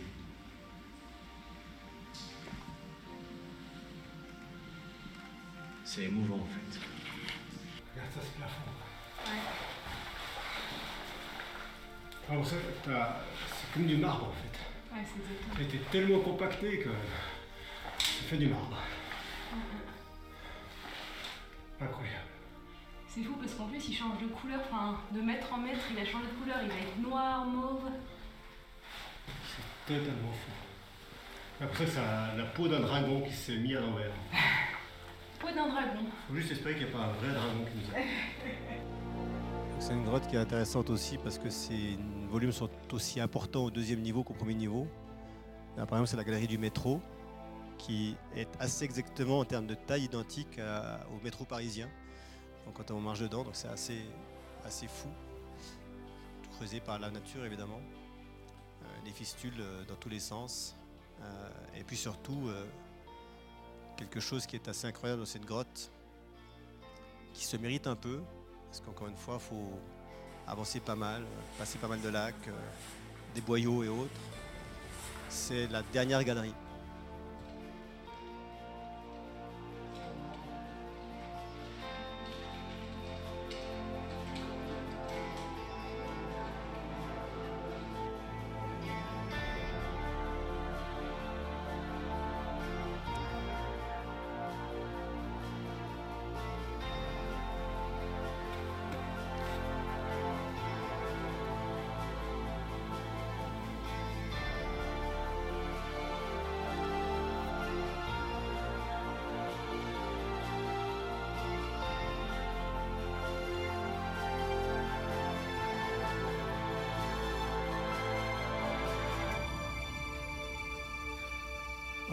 Aucun matériel spécifique pour euh, éclairer. On, a pu le faire plutôt en photo, mais euh, pour vous donner un exemple d'une personne qui est ici par rapport à cette galerie-là, qui est encore plus grande que la galerie de la cathédrale, c'est une galerie dans laquelle on peut mettre trois fois Notre-Dame de Paris. qui s'appelle la Galerie du Sapin, qui est juste immense. On n'arrive pas à la photographier en entier. Il y a toute une zone encore derrière qui est, beaucoup plus grande. Et, c'est vrai que cette découverte-là, elle est, elle est fondamentale.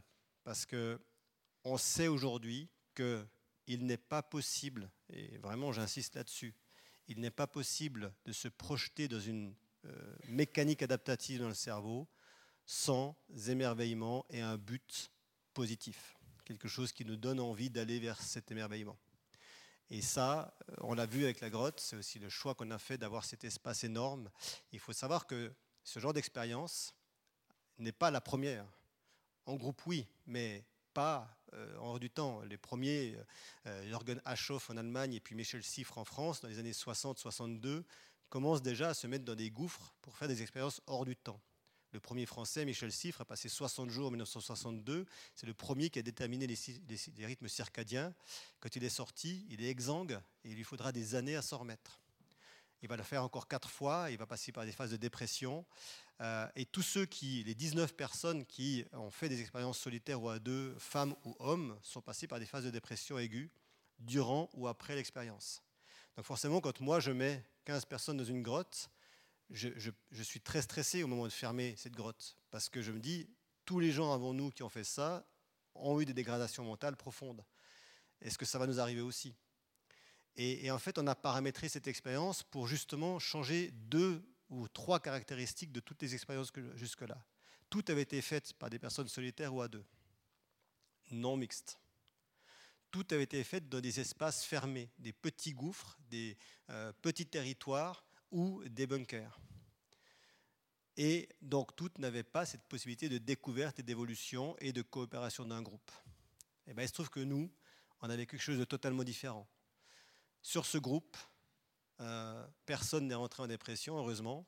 Mais en plus, un système de coopération et d'envie s'est généré pendant toute l'expérience qui a fait qu'on n'a jamais eu, à aucun moment, des grands problèmes. Il y a eu des petites engueulades, des petits moments où tiens, euh, euh, j'ai envie de manger ça, tu m'as pris mon truc, machin, mais c'est tout. Il n'y a jamais eu de gros problèmes malgré la situation dynamique qu'on vivait. Et donc on a pu ainsi s'adapter malgré quelque chose d'assez intéressant, c'est nos cycles veille-sommeil je vais vous montrer euh, euh, quelques, quelques notions là-dessus. Je ne vais pas vous faire un cours scientifique, encore une fois. Si vous avez des questions, on en parle volontiers, mais euh, pour vous montrer un peu comment ça fonctionne. Donc le bleu, c'est le temps d'éveil, et le rouge, c'est le temps de sommeil. Et là, on a nos 40 cycles qui sont passés. Alors déjà, vous voyez qu'il y en a, que cette personne n'a pas 40 cycles, mais 29. Donc cette personne a vécu 29 alternances veille-sommeil. Elle a vécu 29 jours elle. Avec des cycles, euh, on a ici le 0 à 48 heures. Hein. Vous avez ici un jour de veille hein, de 48 heures. Si maintenant je groupe les deux, je constate que, que l'ensemble d'un cycle veille-sommeil va jusqu'à 60 heures, 50 heures, très régulièrement. Bref, on n'a pas du tout le rythme de 24 heures. Du tout. On a en fait une moyenne qui va monter à 32 heures, mais avec, vous avez vu, un système totalement erratique. Donc ça, c'est une personne. Si je prends une autre personne, euh, on voit ces cycles qui sont un tout petit peu plus réguliers, mais quand même très erratiques aussi, avec là encore, euh, le, 24 heures étant ici, hein, largement régulièrement des dépassements très forts de ces 24 heures, avec un rythme très irrégulier et très anomique, très arythmique. Ce qui montre deux choses déjà. La première chose, contrairement à tout ce qu'on a pu penser dans les études précédentes, il n'y a pas de rythme systémique régulier. Toute personne mis hors du temps et mis hors d'un système d'imposition temporelle, parvient euh, à un rythme totalement irrégulier qui correspond seulement à des besoins. Deuxième chose, on ne vit pas du tout sur 24 heures. Du tout. Euh, tout ça, c'est assez intéressant et intriguant, il va falloir qu'on creuse un peu. Mais le résultat des courses, c'est que nous avons vécu en moyenne 30 jours au lieu de 40. Et ça, c'est quelque chose qui est assez intéressant. Et tout ça explique euh, que finalement, euh, on, avait des contacts assez erratiques. Parfois, on était avec des gens, parfois d'autres. Petit à petit, une synchronicité s'est créée entre nous, mais que finalement, euh, on a été relativement bien pendant toute l'expérience. Expérience qui, un jour ou l'autre, malgré tout. Puis c'est parti pour aller leur annoncer la fin de la mission.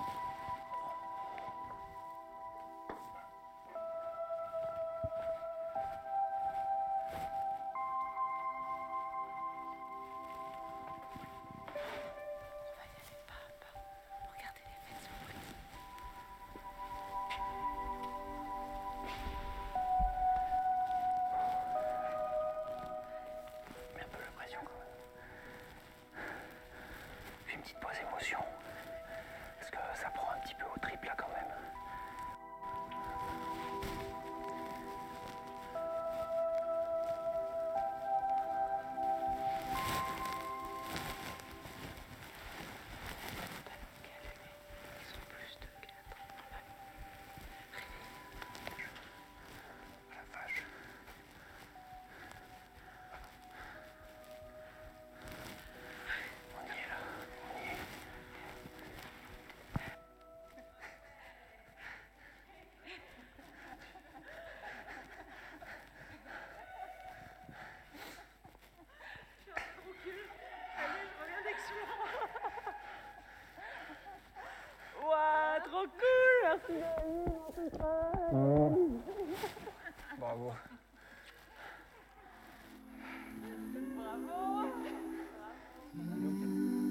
Vous regarderez les réactions des gens sur le plateau à l'arrivée de Jérémy et Mélusine.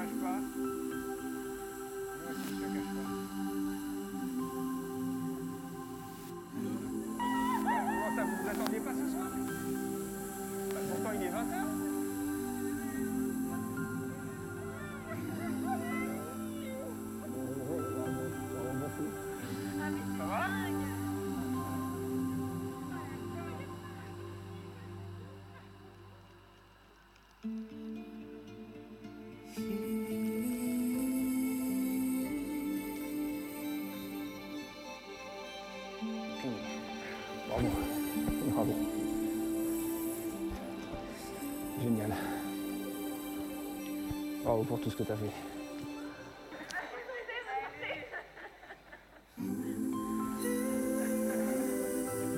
On a passé 40 jours dans une grotte, enfermée, en partie dans le noir. Et sur les 15 personnes, personne ne voulait sortir.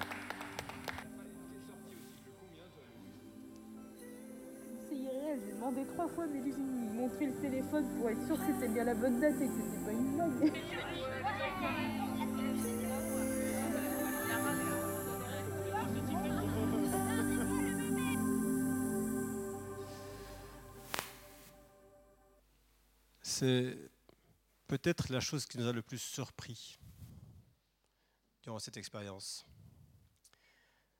On avait pas mal paramétré de choses, on avait réfléchi nos théories scientifiques, on avait mis en place nos études, nos manières de voir les choses, on avait mis en place la grotte pour que ce soit bien, pour que les gens s'y sentent bien, pour qu'on puisse créer un système de vie plutôt que de survie, bref, plein de choses qu'on avait paramétrées. Et puis finalement, euh, il y a une chose qu'on n'avait pas prévue. D'abord, c'est qu'au bout de 40 jours, personne ne voudrait sortir. La deuxième chose, c'est que au fur et à mesure du temps, dans les auto-interviews, dans les textes, dans les réponses aux questionnaires et tout ça, il y a un mot qui est revenu chez tous les deep timers, sans exception, de manière systémique. Et ce mot, c'est le mot liberté. Pendant ces 40 jours, ces 15 personnes se sont senties fondamentalement libres tout en étant enfermées dans une grotte. On a beaucoup travaillé là-dessus depuis une année et demie qu'on est sorti, Alors vous allez me dire, euh, évidemment, euh, ils avaient moins de travail qu'à la surface et tout ça, c'est vrai, il y a quand même un travail à faire. Mais on a essayé de mesurer, depuis qu'on est sorti, on a pris des groupes contrôle pour le faire, la quantité de ce que nous appelons les injonctions temporelles que reçoit un cerveau humain dans une vie classique par rapport à ce qu'on reçoit dans une grotte, quand on est hors du temps. On considère aujourd'hui qu'un humain, dans une vie normale, reçoit à peu près une centaine d'injonctions temporelles par heure. Une injonction temporelle, c'est toute information que reçoit le cerveau qui l'oblige à se questionner sur son rythme de vie. Réveil, information, euh, météo, euh, publicité, Facebook, Twitter, euh, toutes ces choses qui nous envoient constamment des informations, que nous le voulions ou non, et qui imposent à notre cerveau de générer une image temporelle. Une centaine par heure pour une vie normale. Alors je ne parle peut-être pas pour les personnes les plus jeunes ou les plus âgées, mais pour une personne de la vie active, c'est à peu près ça. Après, quand on commence à travailler sur euh, la quantité que le cerveau peut traiter de ces injonctions temporelles, bah là, bizarrement, on voit bien qu'il n'arrive pas à en traiter 100. Donc notre cerveau, depuis quelques temps, au fur et à mesure des années qui s'écoulent, est en constante dissonance entre le nombre d'informations qu'il reçoit et le nombre d'informations qu'il peut traiter. Ce qui fait que de plus en plus de gens se sentent en désorientation, y compris dans une vie tout à fait normale, en ayant une vie euh, tout à fait agréable. Fatigue mentale, perte de sens, difficulté à se projeter sont devenus des récurrences dans nos sociétés où les injonctions temporelles sont de plus en plus fréquentes. Et bizarrement, quand on coupe ces injonctions-là, les gens se sentent libres. Donc on doit se re-questionner aujourd'hui sur cette vitesse qu'on veut pour notre monde. On ne pourra pas l'arrêter, hein, on ne va pas arrêter la technologie, ce n'est pas du tout mon propos, mais on doit se re-questionner. Et je terminerai euh, cette petite présentation, et après on passera aux questions, sur euh, une anecdote qui m'est arrivée à titre personnel, qui m'a vraiment frappé, parce que quand je suis sorti, alors évidemment, on avait euh, des médias du monde entier. Moi, j'ai passé deux semaines à, faire des téléphones et des journaux. Toutes les 15 minutes, j'avais un planning de fou, mais c'est pas ça qui m'a le plus frappé. C'est qu'une fois que j'avais passé cette période, alors que justement, on était en train déjà de commencer à se dire, il y a un problème sur le temps. Je retourne à Paris, là où j'ai mon institut. Je suis à vélo et je vois un bus qui me passe à côté et il y a une grande publicité dessus, livraison en deux heures. Je vais dire maintenant, on veut être livré en deux heures, quoi. Même plus 12, une 24 heures ou, une semaine, non, en deux heures. Et je crois que là, on commence à toucher le summum de l'aberration, parce qu'il y a une corrélation très simple, physique, inaltérable. Plus on accélère, plus on impacte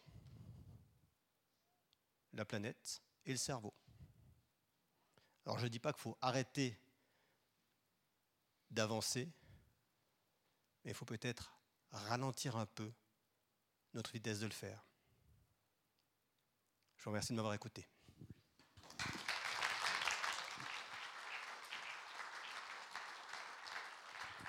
Merci beaucoup. Merci.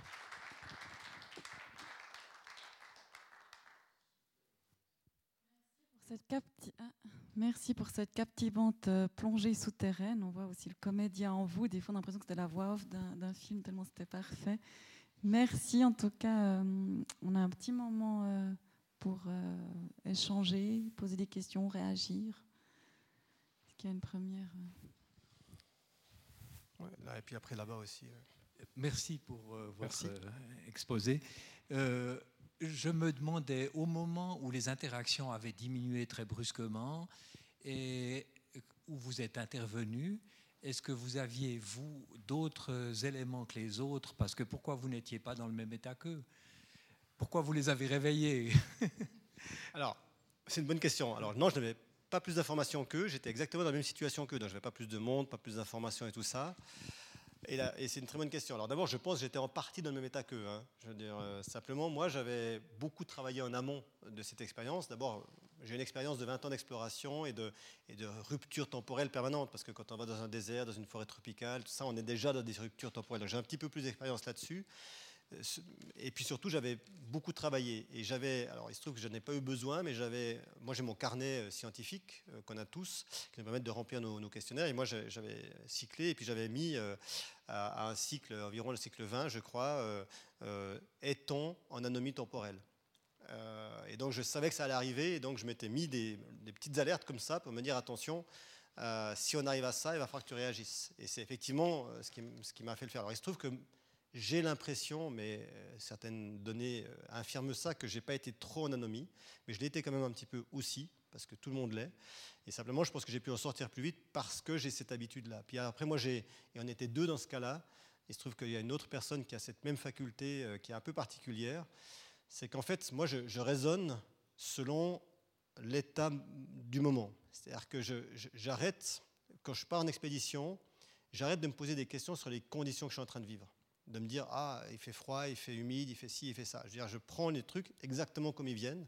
Donc je suis beaucoup moins impacté par euh, ce qui m'arrive parce que c'est juste la normalité pour moi.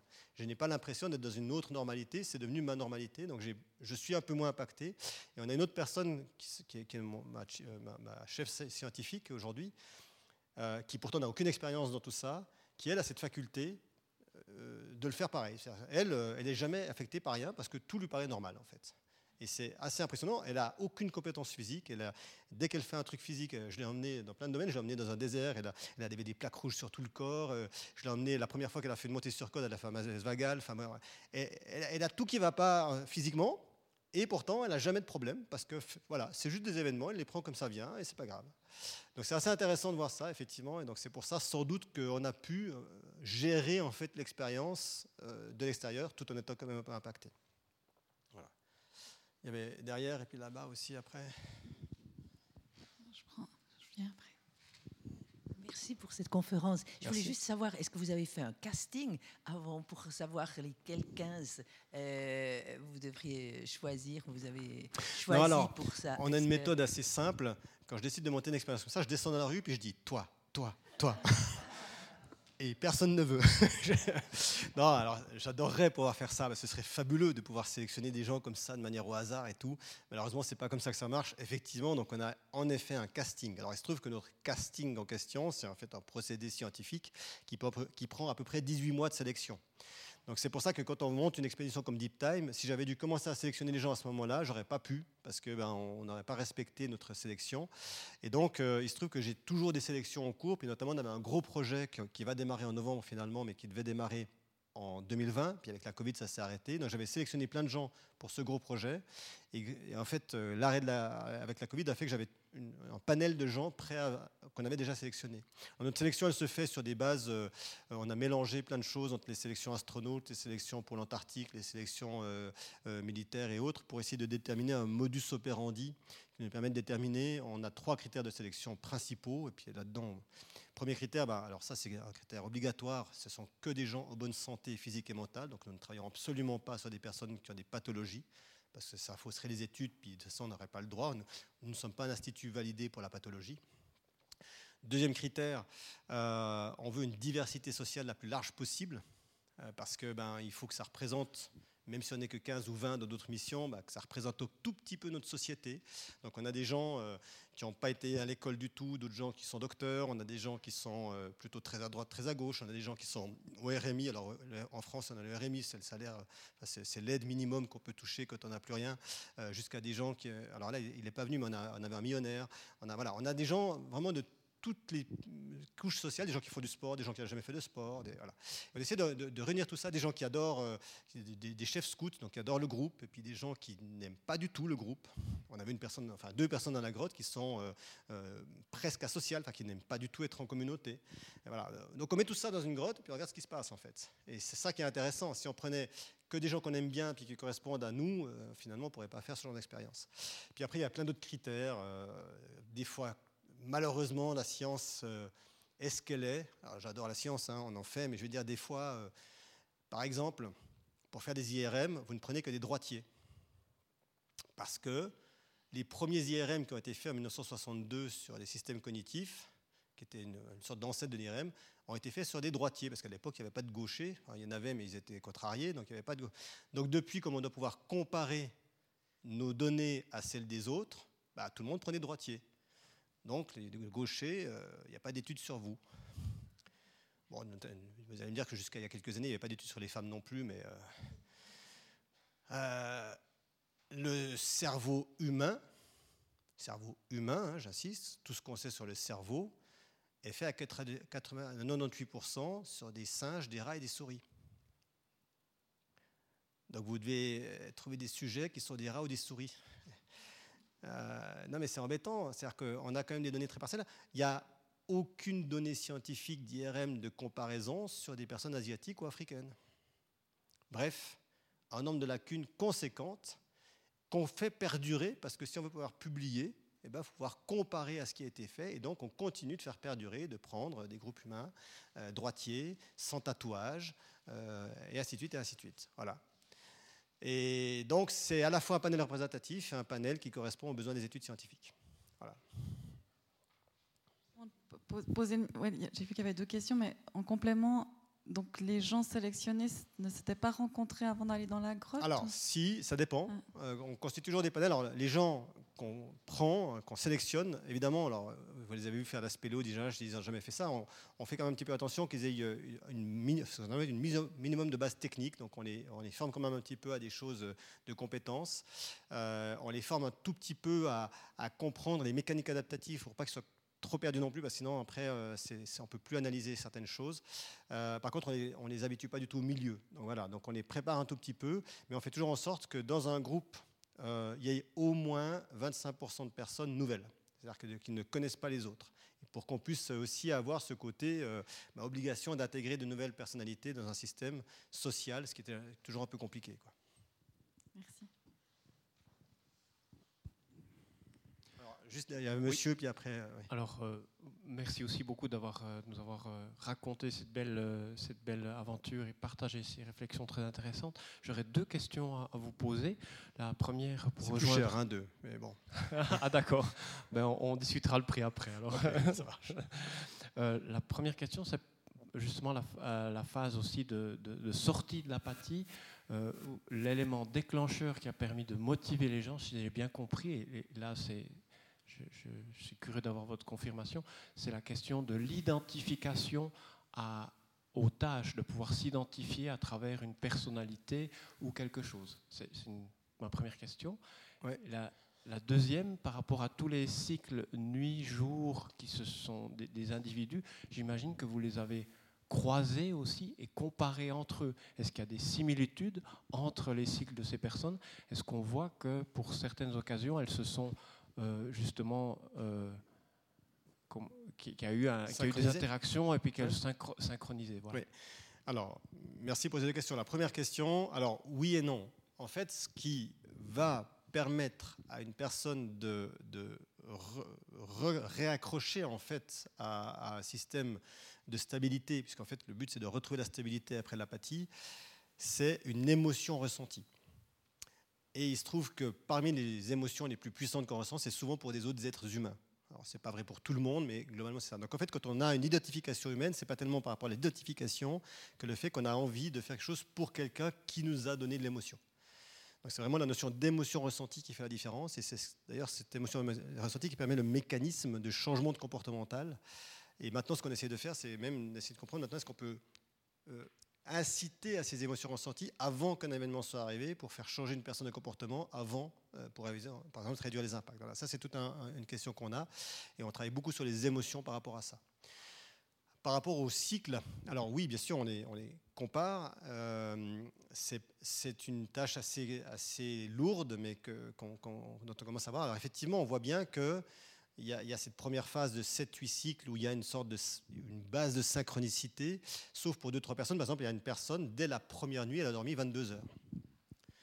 Euh, ça a d'ailleurs posé un vrai problème parce qu'on a, en fait, il y avait une règle absolue, c'était de ne réveiller personne. Et sauf qu'à un moment donné, j'ai commencé à vraiment être inquiet pour cette personne. Au bout de 20 heures, on se dit. Euh, alors moi, je ne savais pas que ça durait 20 heures. Hein. Je n'avais pas de montre, mais on voyait bien. C'est-à-dire que les gens s'étaient réveillés, avaient pris un petit déjeuner, avaient pris un dîner, enfin avait mangé à midi, avait pris un souper et était déjà retourné se coucher, qu'elle n'était toujours pas arrivée. Donc à un moment donné, j'ai quand même été effectivement la réveiller. C'est la seule fois où on a réveillé quelqu'un dans la grotte. Ça n'est plus jamais arrivé. Parce que je, me dis, il y a quand même un truc. Quoi. Enfin, et non, simplement, elle dormait. et on a ses données sommeil. elle a dormi bien tranquillou pendant 22 heures sans aucun souci. Donc ça, c'est vraiment des choses intrigantes pour nous.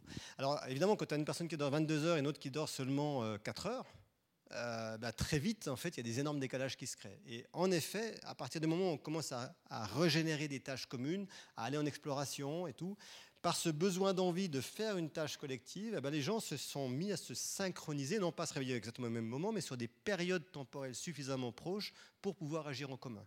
Et là, on voit la synchronicité qui se recrée. Maintenant, on ne considère plus, et ça c'est quelque chose qu'on avait pensé au début, on ne considère plus que la, synchronicité collective d'un groupe de coopération passe obligatoirement par la synchronicité de l'ensemble de ses membres. On pense aujourd'hui plutôt que euh, c'est euh, l'ensemble des sous-groupes qui génèrent une synchronicité globale qui est intéressante, puisque de penser que tout le monde doit être à peu près au même rythme. Pour terminer là-dessus, il y a un seul point qui est intéressant, c'est qu'on voit qu'on est très différencié dans les horaires. Il y a des fois des nuits de 20 heures, après une nuit de 4 heures, après on fait une nuit de 15 heures, c'est très variable. Il y a une chose qui ne change pas, et ça c'est le plus intéressant, en fait, ce n'est pas tellement la quantité qui compte que le pourcentage. Je m'explique.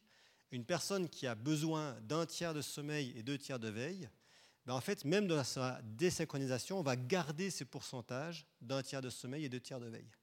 Moi, je suis par exemple un petit peu moins d'un cinquième de sommeil par rapport à mes heures de veille, ben j'ai gardé cette rythmicité aussi. Donc en fait, quel que soit l'allongement de la durée, on a toujours à peu près la même durée de sommeil par rapport à la durée de, veille. Donc ça, c'est super intéressant. Ça veut bien dire qu'on a effectivement un rythme biologique paramétré, mais qui est intra-individuel et non pas extra-sensoriel. Merci. Il y avait, madame peut-être euh, Pardon, mais comme ça. La journée des femmes, je donne la priorité aux femmes. merci. Euh, moi, je voulais savoir comment est l'air là-dedans? Parce que ah. quand je vois tous ces champignons qui poussent partout, les spores, etc., c'est pas, ça n'a pas un impact, ça? Bon, je sais bien que la grotte est grande, mais...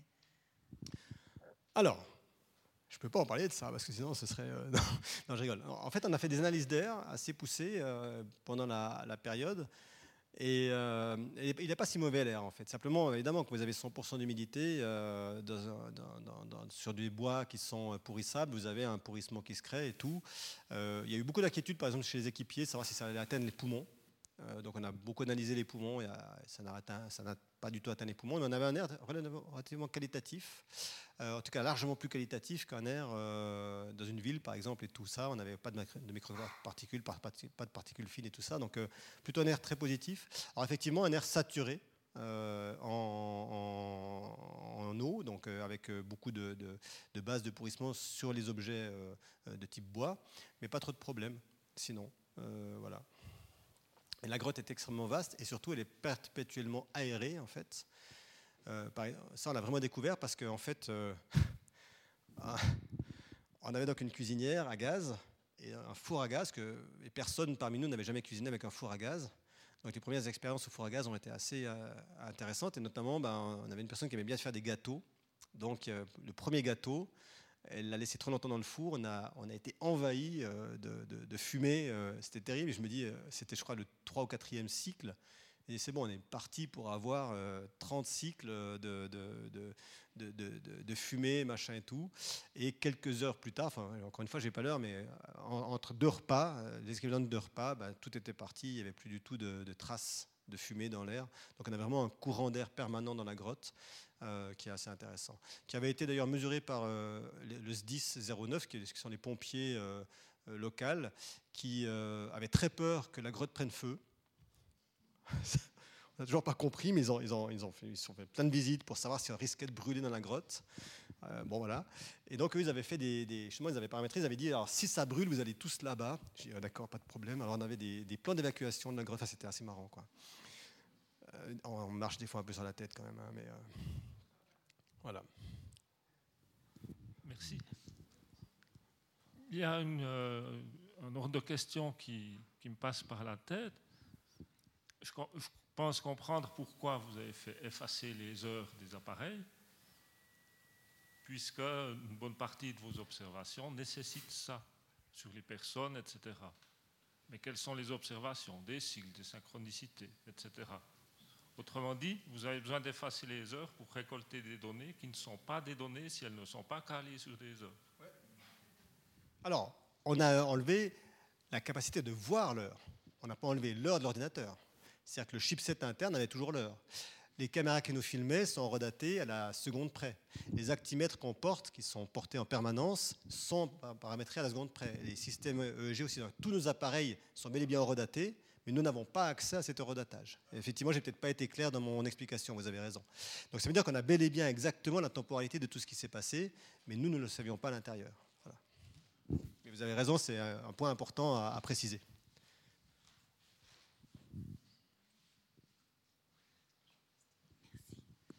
c'est vraiment saisissant comme expérience, c'est incroyable. Ce que je me demandais, c'est si la fin FAIM rythmait quelque chose, avait rythmé quelque chose au début, momentanément plus, puis rythmé quelque chose vers la fin de l'expérience. Alors absolument.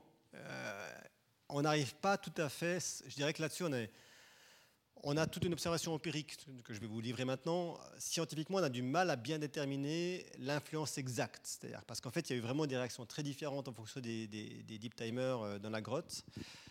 Euh, clairement, euh, la faim nous pousse à aller manger. Ça paraît bête, mais comme le lieu de nourriture était au même endroit, ben en fait, la faim était le paramètre qui nous amenait quand même tous à cet endroit. Donc on voyait quand même les mouvements sociétaux qui allaient régulièrement vers cet endroit de nourriture tout le monde devait se faire à manger et manger au moment où il avait faim.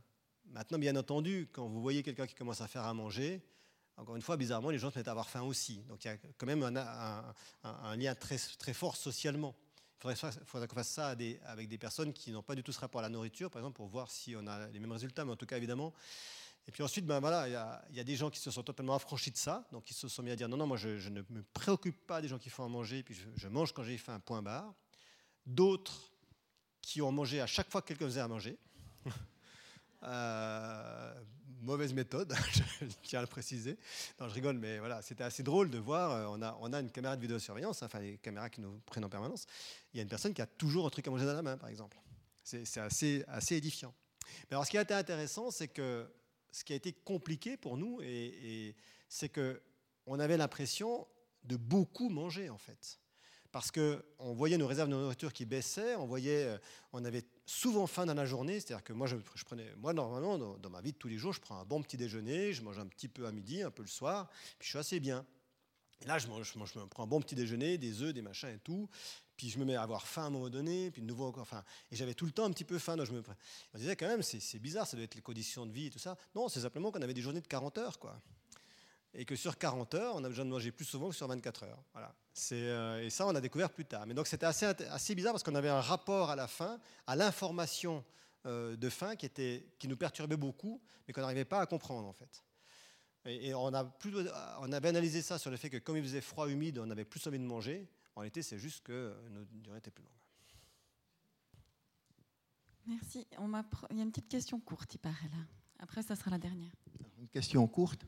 Euh, bon, elle paraît peut-être un peu naïve, mais est-ce qu'il y a une différence euh, de perte de notion du temps entre les hommes et les femmes? Parce qu'étant donné que les femmes, elles ont leur cycle, elles ont un point de repère. Oui, tout à fait. Eh bien, ça ne marche pas comme ça non plus. Euh, alors effectivement, toutes les filles ont eu, leur période menstruelle dans la grotte, sans exception. Et il n'y a aucune différence de perception entre les femmes et les hommes. ça, ça a été confirmé dans des travaux qui ont été faits en Antarctique, en sous-marin, depuis qu'il y a des femmes. C'est pas si longtemps, mais voilà.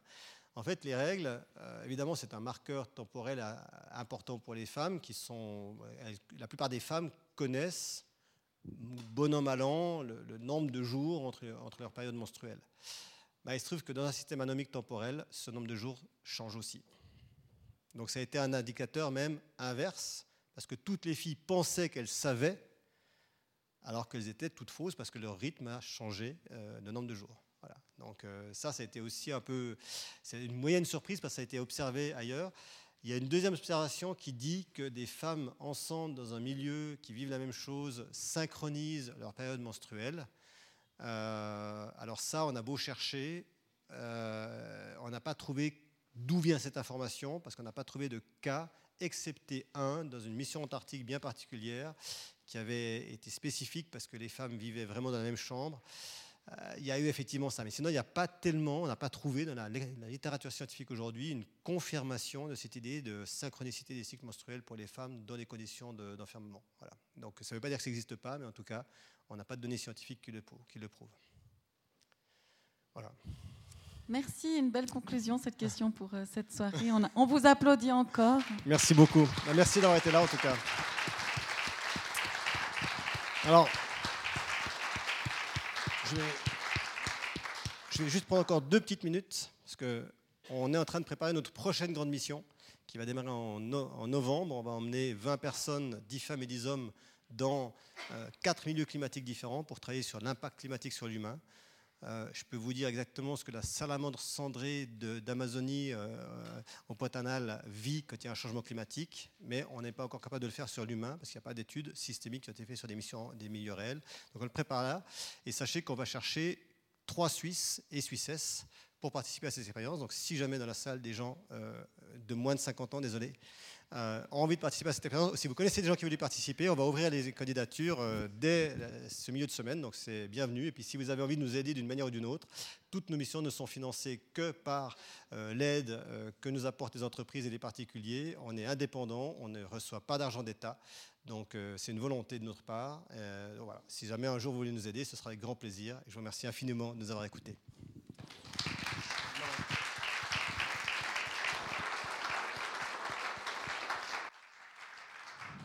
Merci encore. Le Club 44 apprécie beaucoup recevoir des explorateurs. Je salue la présence de Monsieur Donjon que j'avais pas vu, que j'ai raté, qui est venu en janvier de cette année. Moi, j'avais le Covid, j'étais pas là. Vous pouvez réécouter sa conférence. C'est vraiment euh, précieux de vous entendre. Vous savez renouveler notre perception des limites du possible et du pensable, ce qui est la mission du Club 44. Vous restez pour faire des signatures aussi un peu autour du bar. Là, il y a un flyer pour Spell ouais, autour du bar surtout, c'est bien. C'est aussi l'esprit du Club 44. Il y a un flyer détaillé pour le programme du Festival Vivant. Il y a aussi un flyer détaillé pour le, forum Spell, Spell Et puis, encore un petit mot, ne pensez pas que c'est la fin de notre programme. Exceptionnellement, nous recevons ici Delphine Orviller, le mardi 28 juin, une rabbin philosophe fabuleuse qui viendra nous parler de la mort et du rapport aux morts. Donc il n'y a aucune, aucune excuse pour la rater, même pas le beau temps. Venez, vraiment, c'est une femme exceptionnelle. Et voilà, je vous souhaite une belle fin de soirée. Et bravo et merci à Sylvain, notre nouveau régisseur qui a fait son baptême ce soir. Bienvenue.